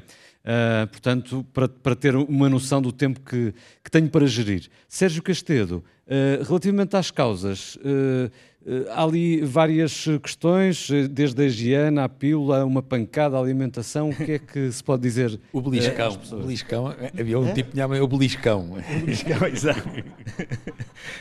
A pancada, por acaso, é, o traumatismo é uma, uma pergunta recorrente. A pessoa dizer, eu, eu tive, eu tive um cancro de mama, foi exatamente no sítio onde tive uma pancada há uns tempos atrás tal. O- não é que seja isso a causa. Muitas vezes o que acontece é que o simples facto da pessoa ter um traumatismo eh, dirige mais a atenção para o sítio onde, onde doeu e, e- e, na altura acaba por ser feito às vezes um diagnóstico por coincidência daquele lado. A pessoa não se lembra quantas vezes é que levou uma pancada no, outra, no outro lado e portanto só, só, só relaciona com, com, com aquilo. Ehm, portanto, eh, na verdade, o, não, não tem a ver com isso eh, necessariamente. O que tem que ver é com. Grande parte é mesmo uma questão de azar, porque as pessoas dizem às vezes. eh, Olha, dizem que ter. Que ter filhos diminui o risco de cancro de mama, amamentar também diminui, ser magrinho também, fazer exercícios. Eu faço isso tudo e na mesma tive. Porquê? A resposta assim mais simples, embora seja muito pouco médica, é porque teve azar, na verdade. Uma lotaria ao contrário. Exatamente, portanto é isso. Porque, de facto, como estava a dizer o professor Sobrinho, uh, Simões, uh, uh, o cancro resulta, de facto, de, um- de um- enfim, de uma, de uma alteração que surge nas células. Essa alteração é no material genético dessas células. Por alguma razão, uma célula filha de uma célula cancerosa é uma célula cancerosa. Portanto, ela tem, de facto, uma doença genética da célula. E, e isso é, resulta de uma série de, de acontecimentos, mutações que vão ocorrendo ao acaso, eh, que, que por azar deram origem àquela proliferação desregulada ou à Quando falamos em fatores de risco, eles aumentam as probabilidades de termos o Aumentam as problema. probabilidades. Não quer dizer que seja a única. Tal e qual. Nem, nem- mas nem os, nem os fatores de risco garantem que a pessoa vai ter, nem eh, uma vida eh, saudável e exemplar Isenta é uma as vacina. de risco. Não sei se querem acrescentar mais alguma coisa. Que vale a pena, apesar de tudo, ter uma vida saudável. Claro. Isto é, apesar Essa de tudo, mensagem é importante. Claro, sim, sim, porque são os tais fatores de risco modificáveis e se os modificarmos no sentido certo, o risco baixa. É como investir muito dinheiro para tentar ganhar o euro milhões ou, ou não investir nada. Se não se investir nada, não vai seguramente no, sair. No euro milhões é, é, é, é, mais complicado, a probabilidade é mesmo muito baixa. Mas sim, neste caso é, é, verdade isso. Mas apesar de tudo, traz um sim, benefício. Sim. E curiosamente, os fatores de risco, a evitar os fatores de risco, diminui o risco de cancro, tanto nas formas que não são hereditárias como nas hereditárias. Portanto, mais uma vez, uma pessoa que sabe que tem uma alteração, uma mutação de risco para vir a desenvolver este ou aquele tipo de cancro, beneficia na mesma de, de ter, de adotar um, um, um, estilo de vida saudável, não há dúvida nenhuma. Bom, vou pedir então para um, ligarem as luzes da plateia, porque eu daqui não consigo praticamente ver-vos. Agora sim, uh, e quem quiser fazer a primeira pergunta, uh, aqui à frente foi a primeira pessoa a levantar o braço. Uh, gostava que se identificasse e, e, depois fizesse a sua pergunta. E apelo a que sejam breves para tentarmos responder ao maior número de questões possível. Cancro da mama há 15 anos. Tal invasor triplo negativo e, uh, e o meu marido teve um cancro renal. Eu queria saber se a nossa filha tem necessidade de fazer algum estudo genético. Sim, sim, pode ser, Sérgio Castedo. Quando há uma, uma suspeita de cancro hereditário, estranhamente, a pessoa certa para iniciar o estudo é a pessoa que teve cancro, não é a filha saudável. Portanto, se teve um cancro triplo negativo, eh, teria indicação, atualmente tem indicação para fazer um estudo genético. Se esse estudo vier a demonstrar uma alteração genética, aí sim a filha deve fazer o estudo, se for maior de idade e se quiser fazer, deverá fazer para saber se herdou ou se não herdou essa alteração. Mas a pessoa certa para esclarecer o assunto é a senhora que teve cancro. O marido teve cancro também. Uh, não, não lhe posso dar a fazer uma consulta aqui, mas tenho muito gosto em lhe dar o endereço de e-mail da consulta do Hospital de São João e, e, e pode dirigir-se. Nós uh, temos um acesso por, por e-mail justamente para evitar muitas burocracias. Portanto, uh, para responder muito concretamente, a filha só tem indicação para fazer um estudo genético se for documentada uma alteração ou em si ou no, ou no marido. Penso que ficou clara a resposta. Obrigado. Eh, já, desculpe, mas já é importante. Se não for detectada nenhuma alteração em si, nem no marido, não quer dizer que não seja hereditário. Pronto. Se, se não for detectada nenhuma alteração em si, a única coisa que ela beneficia é de fazer uma vigilância mais precoce do que aquilo que estaria indicado para a população. Vamos então a uma segunda questão que vai ser colocada lá atrás. Eu penso que tinham sinalizado na última fila, exatamente. Uh, boa noite, eu chamo-me Leonor e agradeço a oportunidade e dou os parabéns à plateia que está presente a dirigir a palestra e em especial ao Dr. Sobrinho Simões, a quem eu quero dirigir essa questão. Vou-me levantar, que sinto-me mais à vontade. Faz bem. Um, e, uh, uh, gostava só que se identificasse. Leonor quê? Leonor Cruz. Cruz.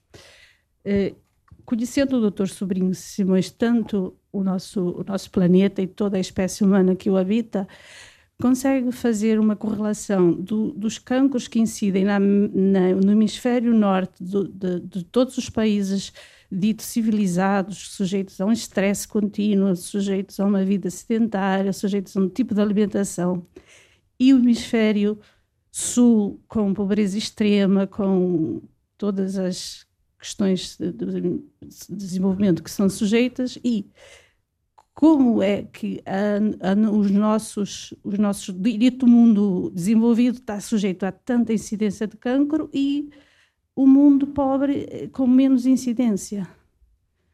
Isso é, tem a ver com, é, com tanto a vida que levamos para atingir é, determinados níveis ou não. Muito obrigado. É, é muito importante o que diz. Apesar de tudo, a grande diferença entre os países do hemisfério norte e do hemisfério sul é a longevidade. Isto é, de todos, aquilo que é pior para fazer cancro é a idade. E, portanto, a razão por que nós temos muito mais cancro no, no hemisfério norte do que no hemisfério sul é porque nós vivemos muito mais no hemisfério norte do que vivem no hemisfério sul. Essa é a primeira diferença. A segunda diferença, que é muito importante, é aquilo que diz: o estilo de vida e a associação do estilo de vida a hábitos, por exemplo, a obesidade e, por exemplo, a existência de situações de inflamação crónica, também são mais frequentes na maior parte dos países do norte, do hemisfério norte, do que no hemisfério sul. O que é que nós temos no hemisfério sul? São geralmente cancros de outro tipo. Reparem que não estamos a falar em formas genéticas, porque as formas genéticas essas podem aparecer no norte ou no sul, mas são raras.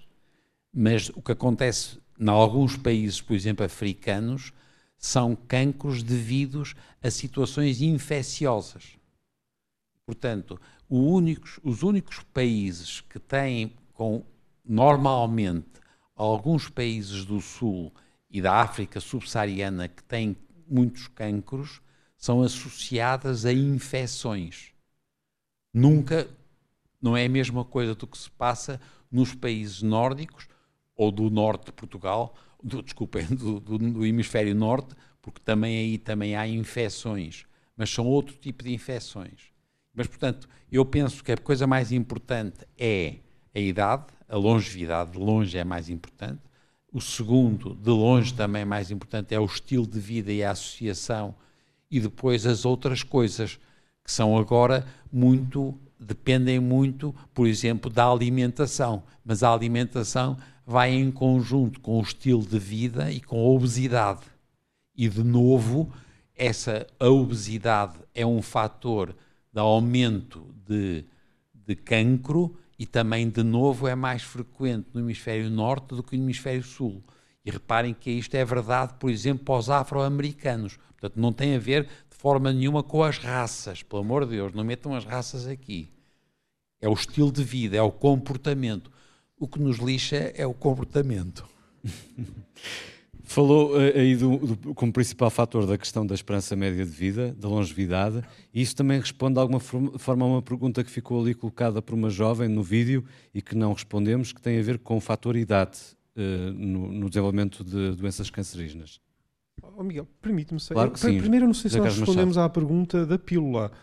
Não respondemos, não. Respondeu, ok, pois, mas existe risco de facto, não é? Quer dizer, a contracepção hormonal é um fator de risco para o desenvolvimento de cancro da mama.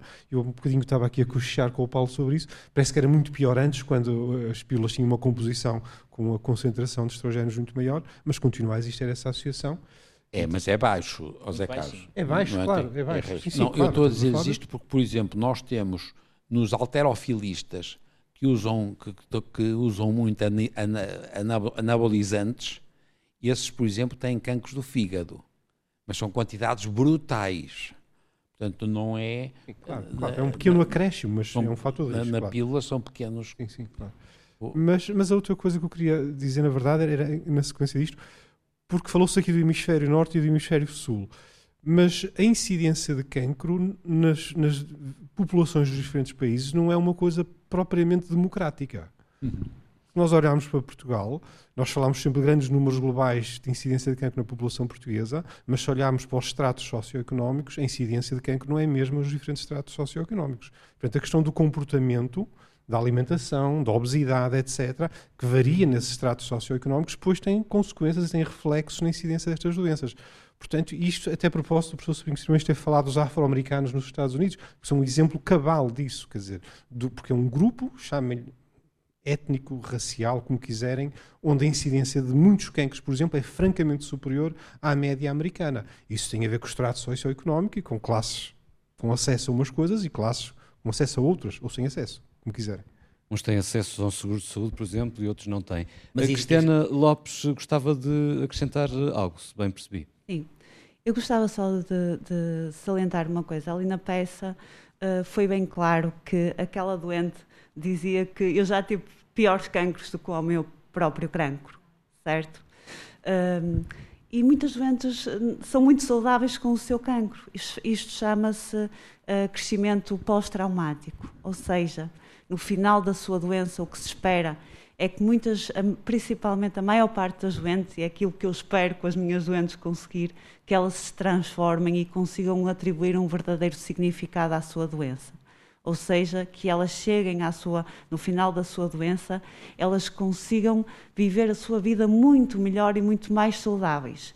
E isto tem-se vindo a verificar uh, com, na literatura, e em 2018 uma psicóloga ganhou um prémio, Catarina Ramos, uh, no ISPA, em que verificou mesmo isso, verificou que uh, muitas das mulheres com cancro de mama atribuiu um significado muito maior à sua vida, ou seja, aquilo que eu, que eu lhe apelido de vamos desligar o complecómetro, vamos viver a vida de outra maneira, vamos ter outros valores e a, começam a verificar também o que é que é realmente importante na vida delas e quem é que esteve e quem é que realmente é importante na vida delas.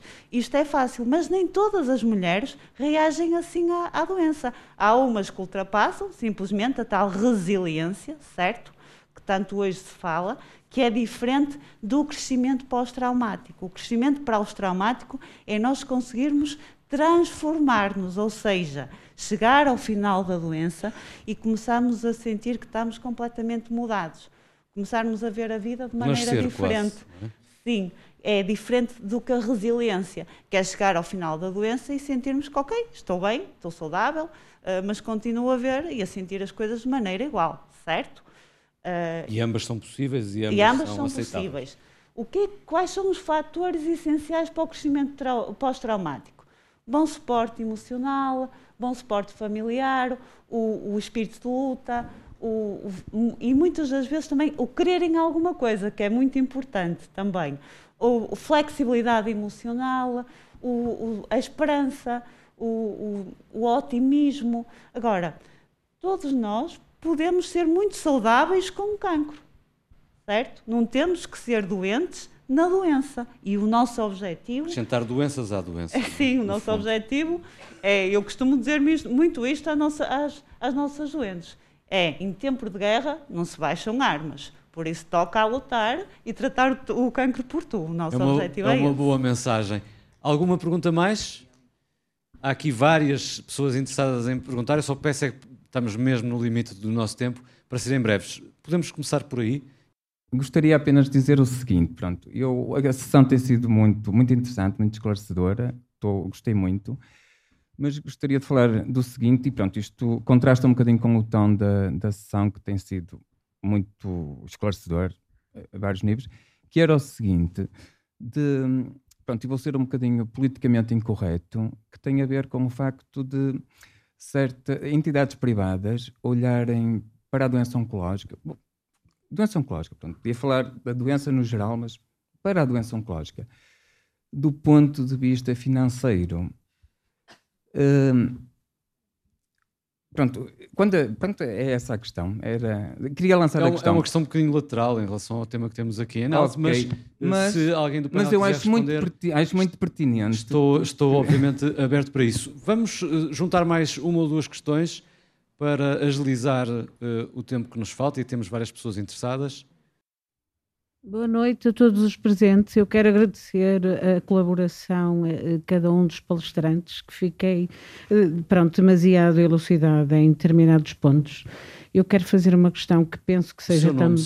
Anabela Carvalho, que seja um pouco pertinente. Tive o diagnóstico há, há quatro ou cinco anos atrás de uma pessoa de família com um cancro já diagnosticado num estado avançado grave.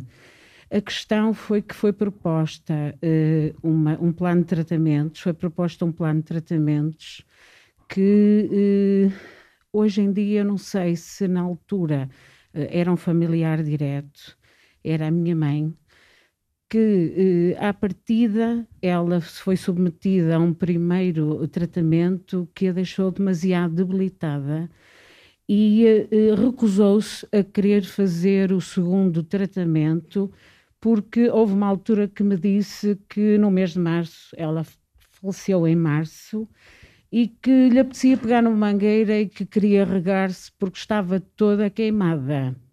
E eu disse-lhe, mamá, tem que fazer o segundo tratamento. E ela disse, eu não quero fazer mais esse tratamento que me vai matar.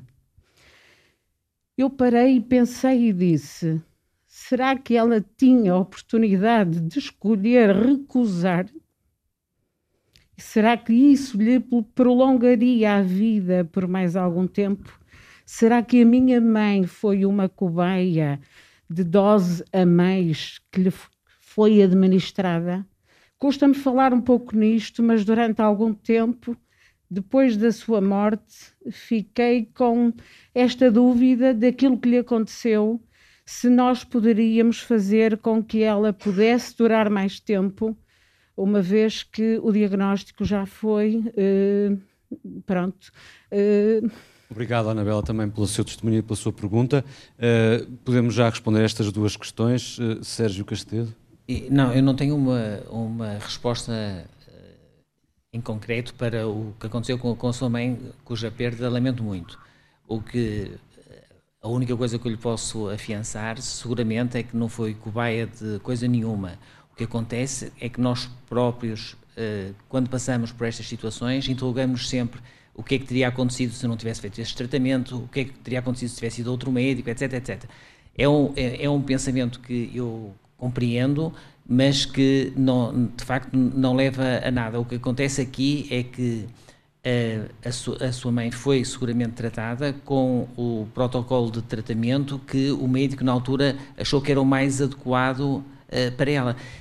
Claro que retrospectivamente é sempre muito mais fácil a gente dizer, ah, se calhar uh, reagiu tão mal a este tratamento, se calhar se tivesse feito outro era assim, mas ninguém sabe isso. O que nós sabemos é que em termos estatísticos, que é assim que normalmente as coisas são feitas, e, e, há uns anos havia menos uh, possibilidades de individualizar tratamentos do que há atualmente, uh, em termos estatísticos, aquele tipo de tratamento é o que se revela ser o mais adequado para as pessoas com aquele tipo de cancro naquela fase, de, naquela fase. E é esse o tratamento que vai fazer com que a maior parte das pessoas, a maior parte das pessoas, viva mais e melhor com aquele tipo de tratamento. Não quer dizer que num caso concreto seja aquilo que vai acontecer. Como estava a dizer há bocado o professor Sobrinho Simões, no geral é uma coisa. No caso concreto daquela, daquele indivíduo, poderá não ser exatamente o melhor. Agora, não há de forma nenhuma, não há de modo nenhuma nenhum tipo de, de, de tratamento que a sua mãe tenha sido submetida para testar ou fosse que fosse. Não, não, foi feito aquilo que o médico em consciência achou que era o melhor para a sua mãe. Isso não tenho nenhuma dúvida. E o facto de ela ter beneficiado do, do seu apoio e de, seguramente de, de, outros fez com que tivesse, enfim, passado o, o tempo que, que, sobreviveu, seguramente da melhor forma que era possível naquelas circunstâncias.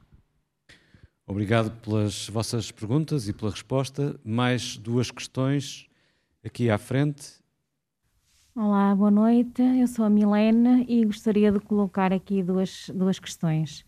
Uh, a primeira é um, relativamente à incidência do, do cancro da mama, e visto que ela está a subir uh, a partir dos, dos 30 anos de idade, e sabendo que os rastreios populacionais não têm só em conta a idade, mas também os custos, uh, eu gostaria de saber um, como é que a pessoa individualmente pode saber a partir de que idade deve iniciar o seu rastreio de mama e deve fazer a sua primeira mamografia?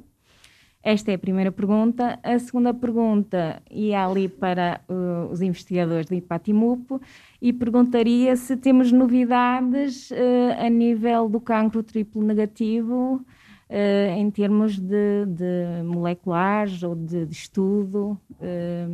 e eram essas duas perguntas. Obrigado. são duas questões muito concretas. Paulo Costa, quer responder à, à questão da, do da detecção precoce?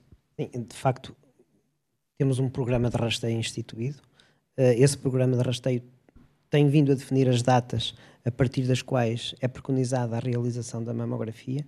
No entanto, é importante nós percebermos que há situações em concreto em que esses exames e esse rastreio não se adequa. E, na realidade, há grupos, pelos, pelo, pelo seu risco inerente, deverão ter um acompanhamento distinto. E esse acompanhamento não é o mesmo tipo de acompanhamento uh, que está preconizado para os grandes grupos. Uh, em, em, relação ao, àquilo que são os custos, eu acho que é importante nós percebermos que o custo do rastreio é sempre muito menor do custo do tratamento. Portanto, o, uma aposta forte no rastreio, eu acho que é, melhor, é, é o melhor investimento que nós podemos fazer quando pretendemos tratar o cancro. Eu aqui diria o cancro em geral. Uh, isto é verdade para o cancro da mama, é verdade para todas as outras uh, uh, situações em que temos programas de rastreio. De facto, o cancro da mama é aquele que tem um programa mais instituído e eu acho que é de facto de investir fortemente naquilo que é uma das realidades mais conseguidas porque de facto isso tem depois o reflexo naquilo que são as agressividades inerentes às terapêuticas. E nós, se detectarmos precocemente, já deram conta, todos vocês já perceberam, que nós vamos ser muito menos agressivos. E essa menor agressividade também tem uma, um menor custo associado. Portanto, eu diria que saímos todos a ganhar com um bom programa de rastreio. A segundo, sim, Sérgio Castilho. Eh, é só como falou que o cancro está, de facto, o cancro de mama está a, a ter uma incidência crescente, falou a partir dos 30 anos, uh, uma das razões para que os rastreios de cancro de mama não sejam feitos em idades muito jovens é que, por exemplo, a, a, a mamografia não é muito informativa em uh, mulheres muito novas, porque a mama é muito densa e não é muito informativa, portanto não se pode fazer não seria lógico uh, antecipar demasiado o rastreio por mamografia para, para a idade que está a dizer, sou pena de, por um lado, estar a sujeitar aquela mulher a radiações que nem sequer uh, iriam ser de grande benefício porque não iriam contribuir para uma imagem boa da, da mama, entende? É, o, é uma das razões também para que uh, seja atrasado. Não é única e claro que perante um risco familiar grande, a vigilância começa muito mais cedo. A segunda questão era para ir para a Timup. Sim, sim, obrigado pela questão, que demonstra um conhecimento interessante sobre o cancro da mama, porque falou no, no, grupo dos triplo negativos, que é de facto, nesta altura, o grupo de cancros da mama com pior prognóstico, porque, porque se comporta mal aquele tumor, de facto, de base, pelas suas características, mas também pela ausência de, tradicional de, de, opções terapêuticas.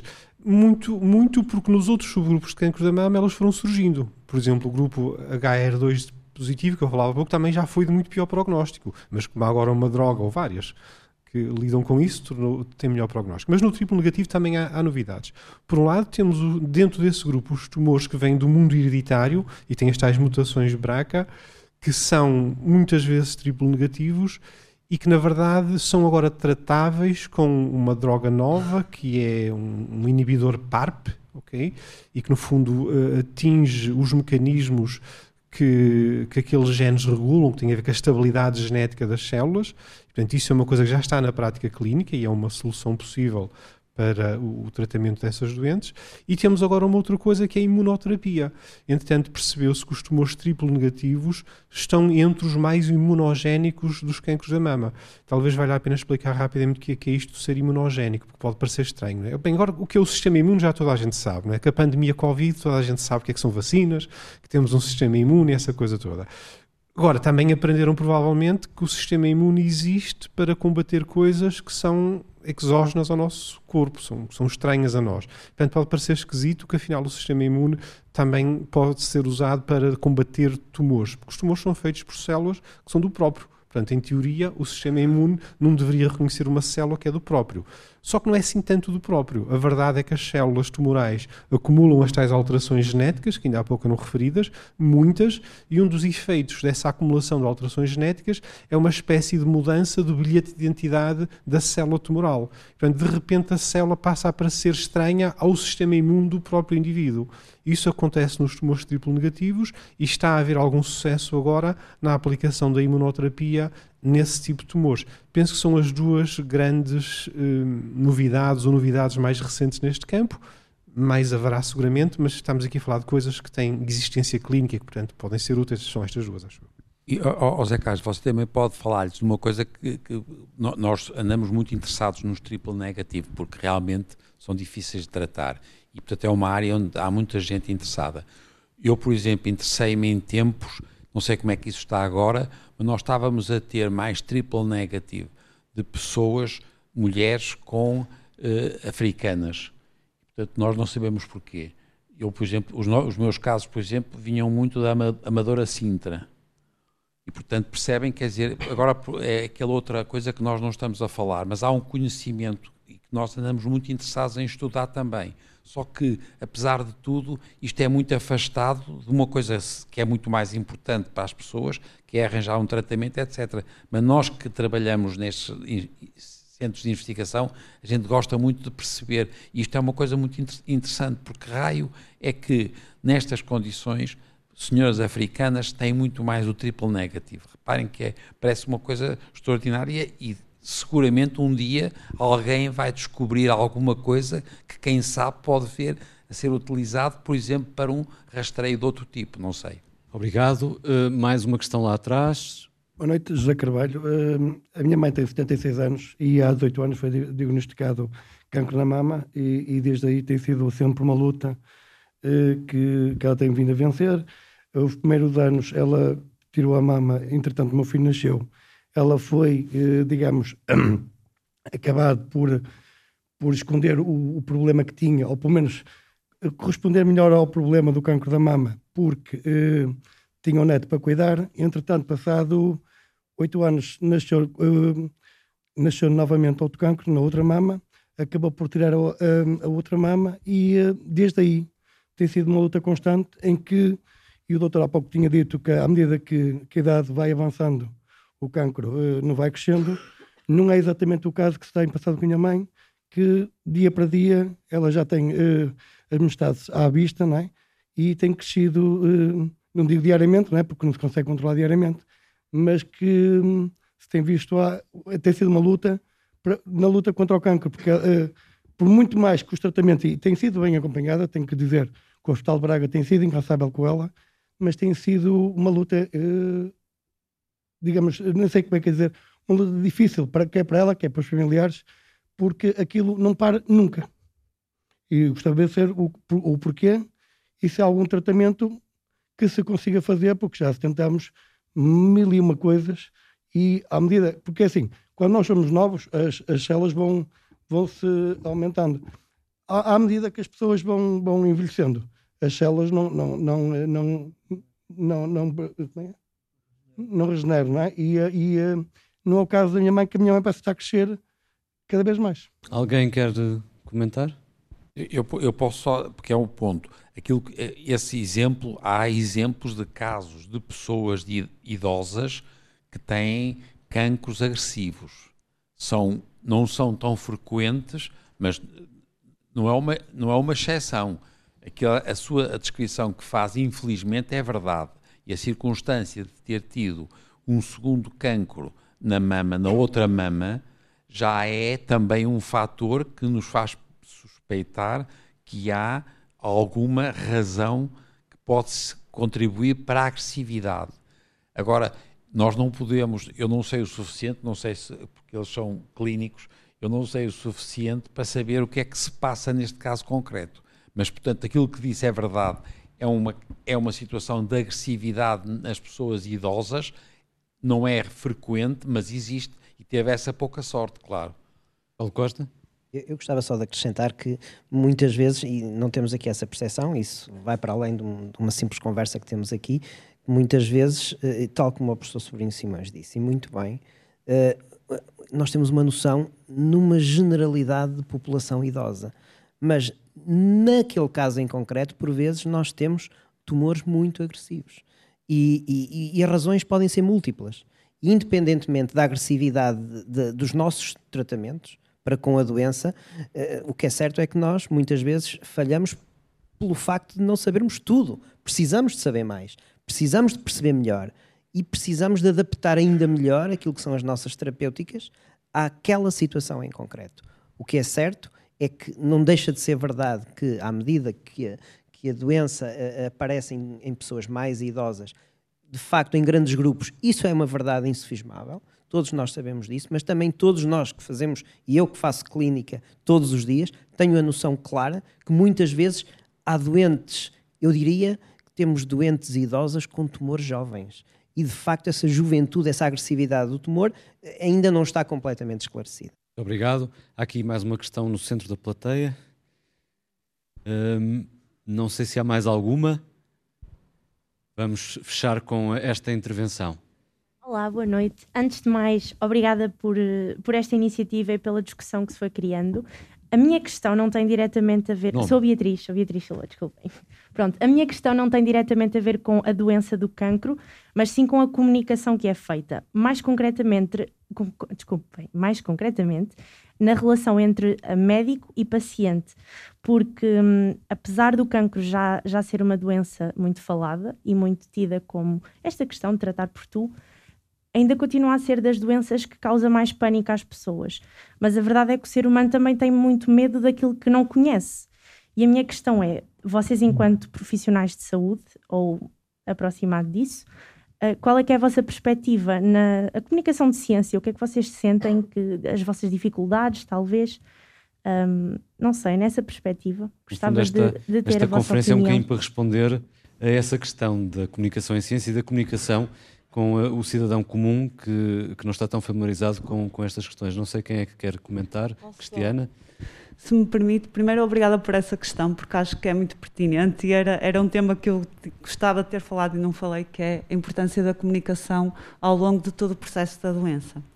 Ahm, uma das coisas fundamentais ao longo de todo o processo é que todas, o- todos os intervenientes no processo da doença estejam no mesmo nível de comunicação. Porque muitas das vezes o que, o que vai hum, ajudar a adaptar o doente e a família no modo como ele reage à doença é o modo como, o, como é comunicado o diagnóstico, é Ou seja, modo a pessoa e a família saber exatamente o que é que está a fazer e o que é que está a no acontecer. mesmo nível de comunicação e muitas das vezes isso não acontece.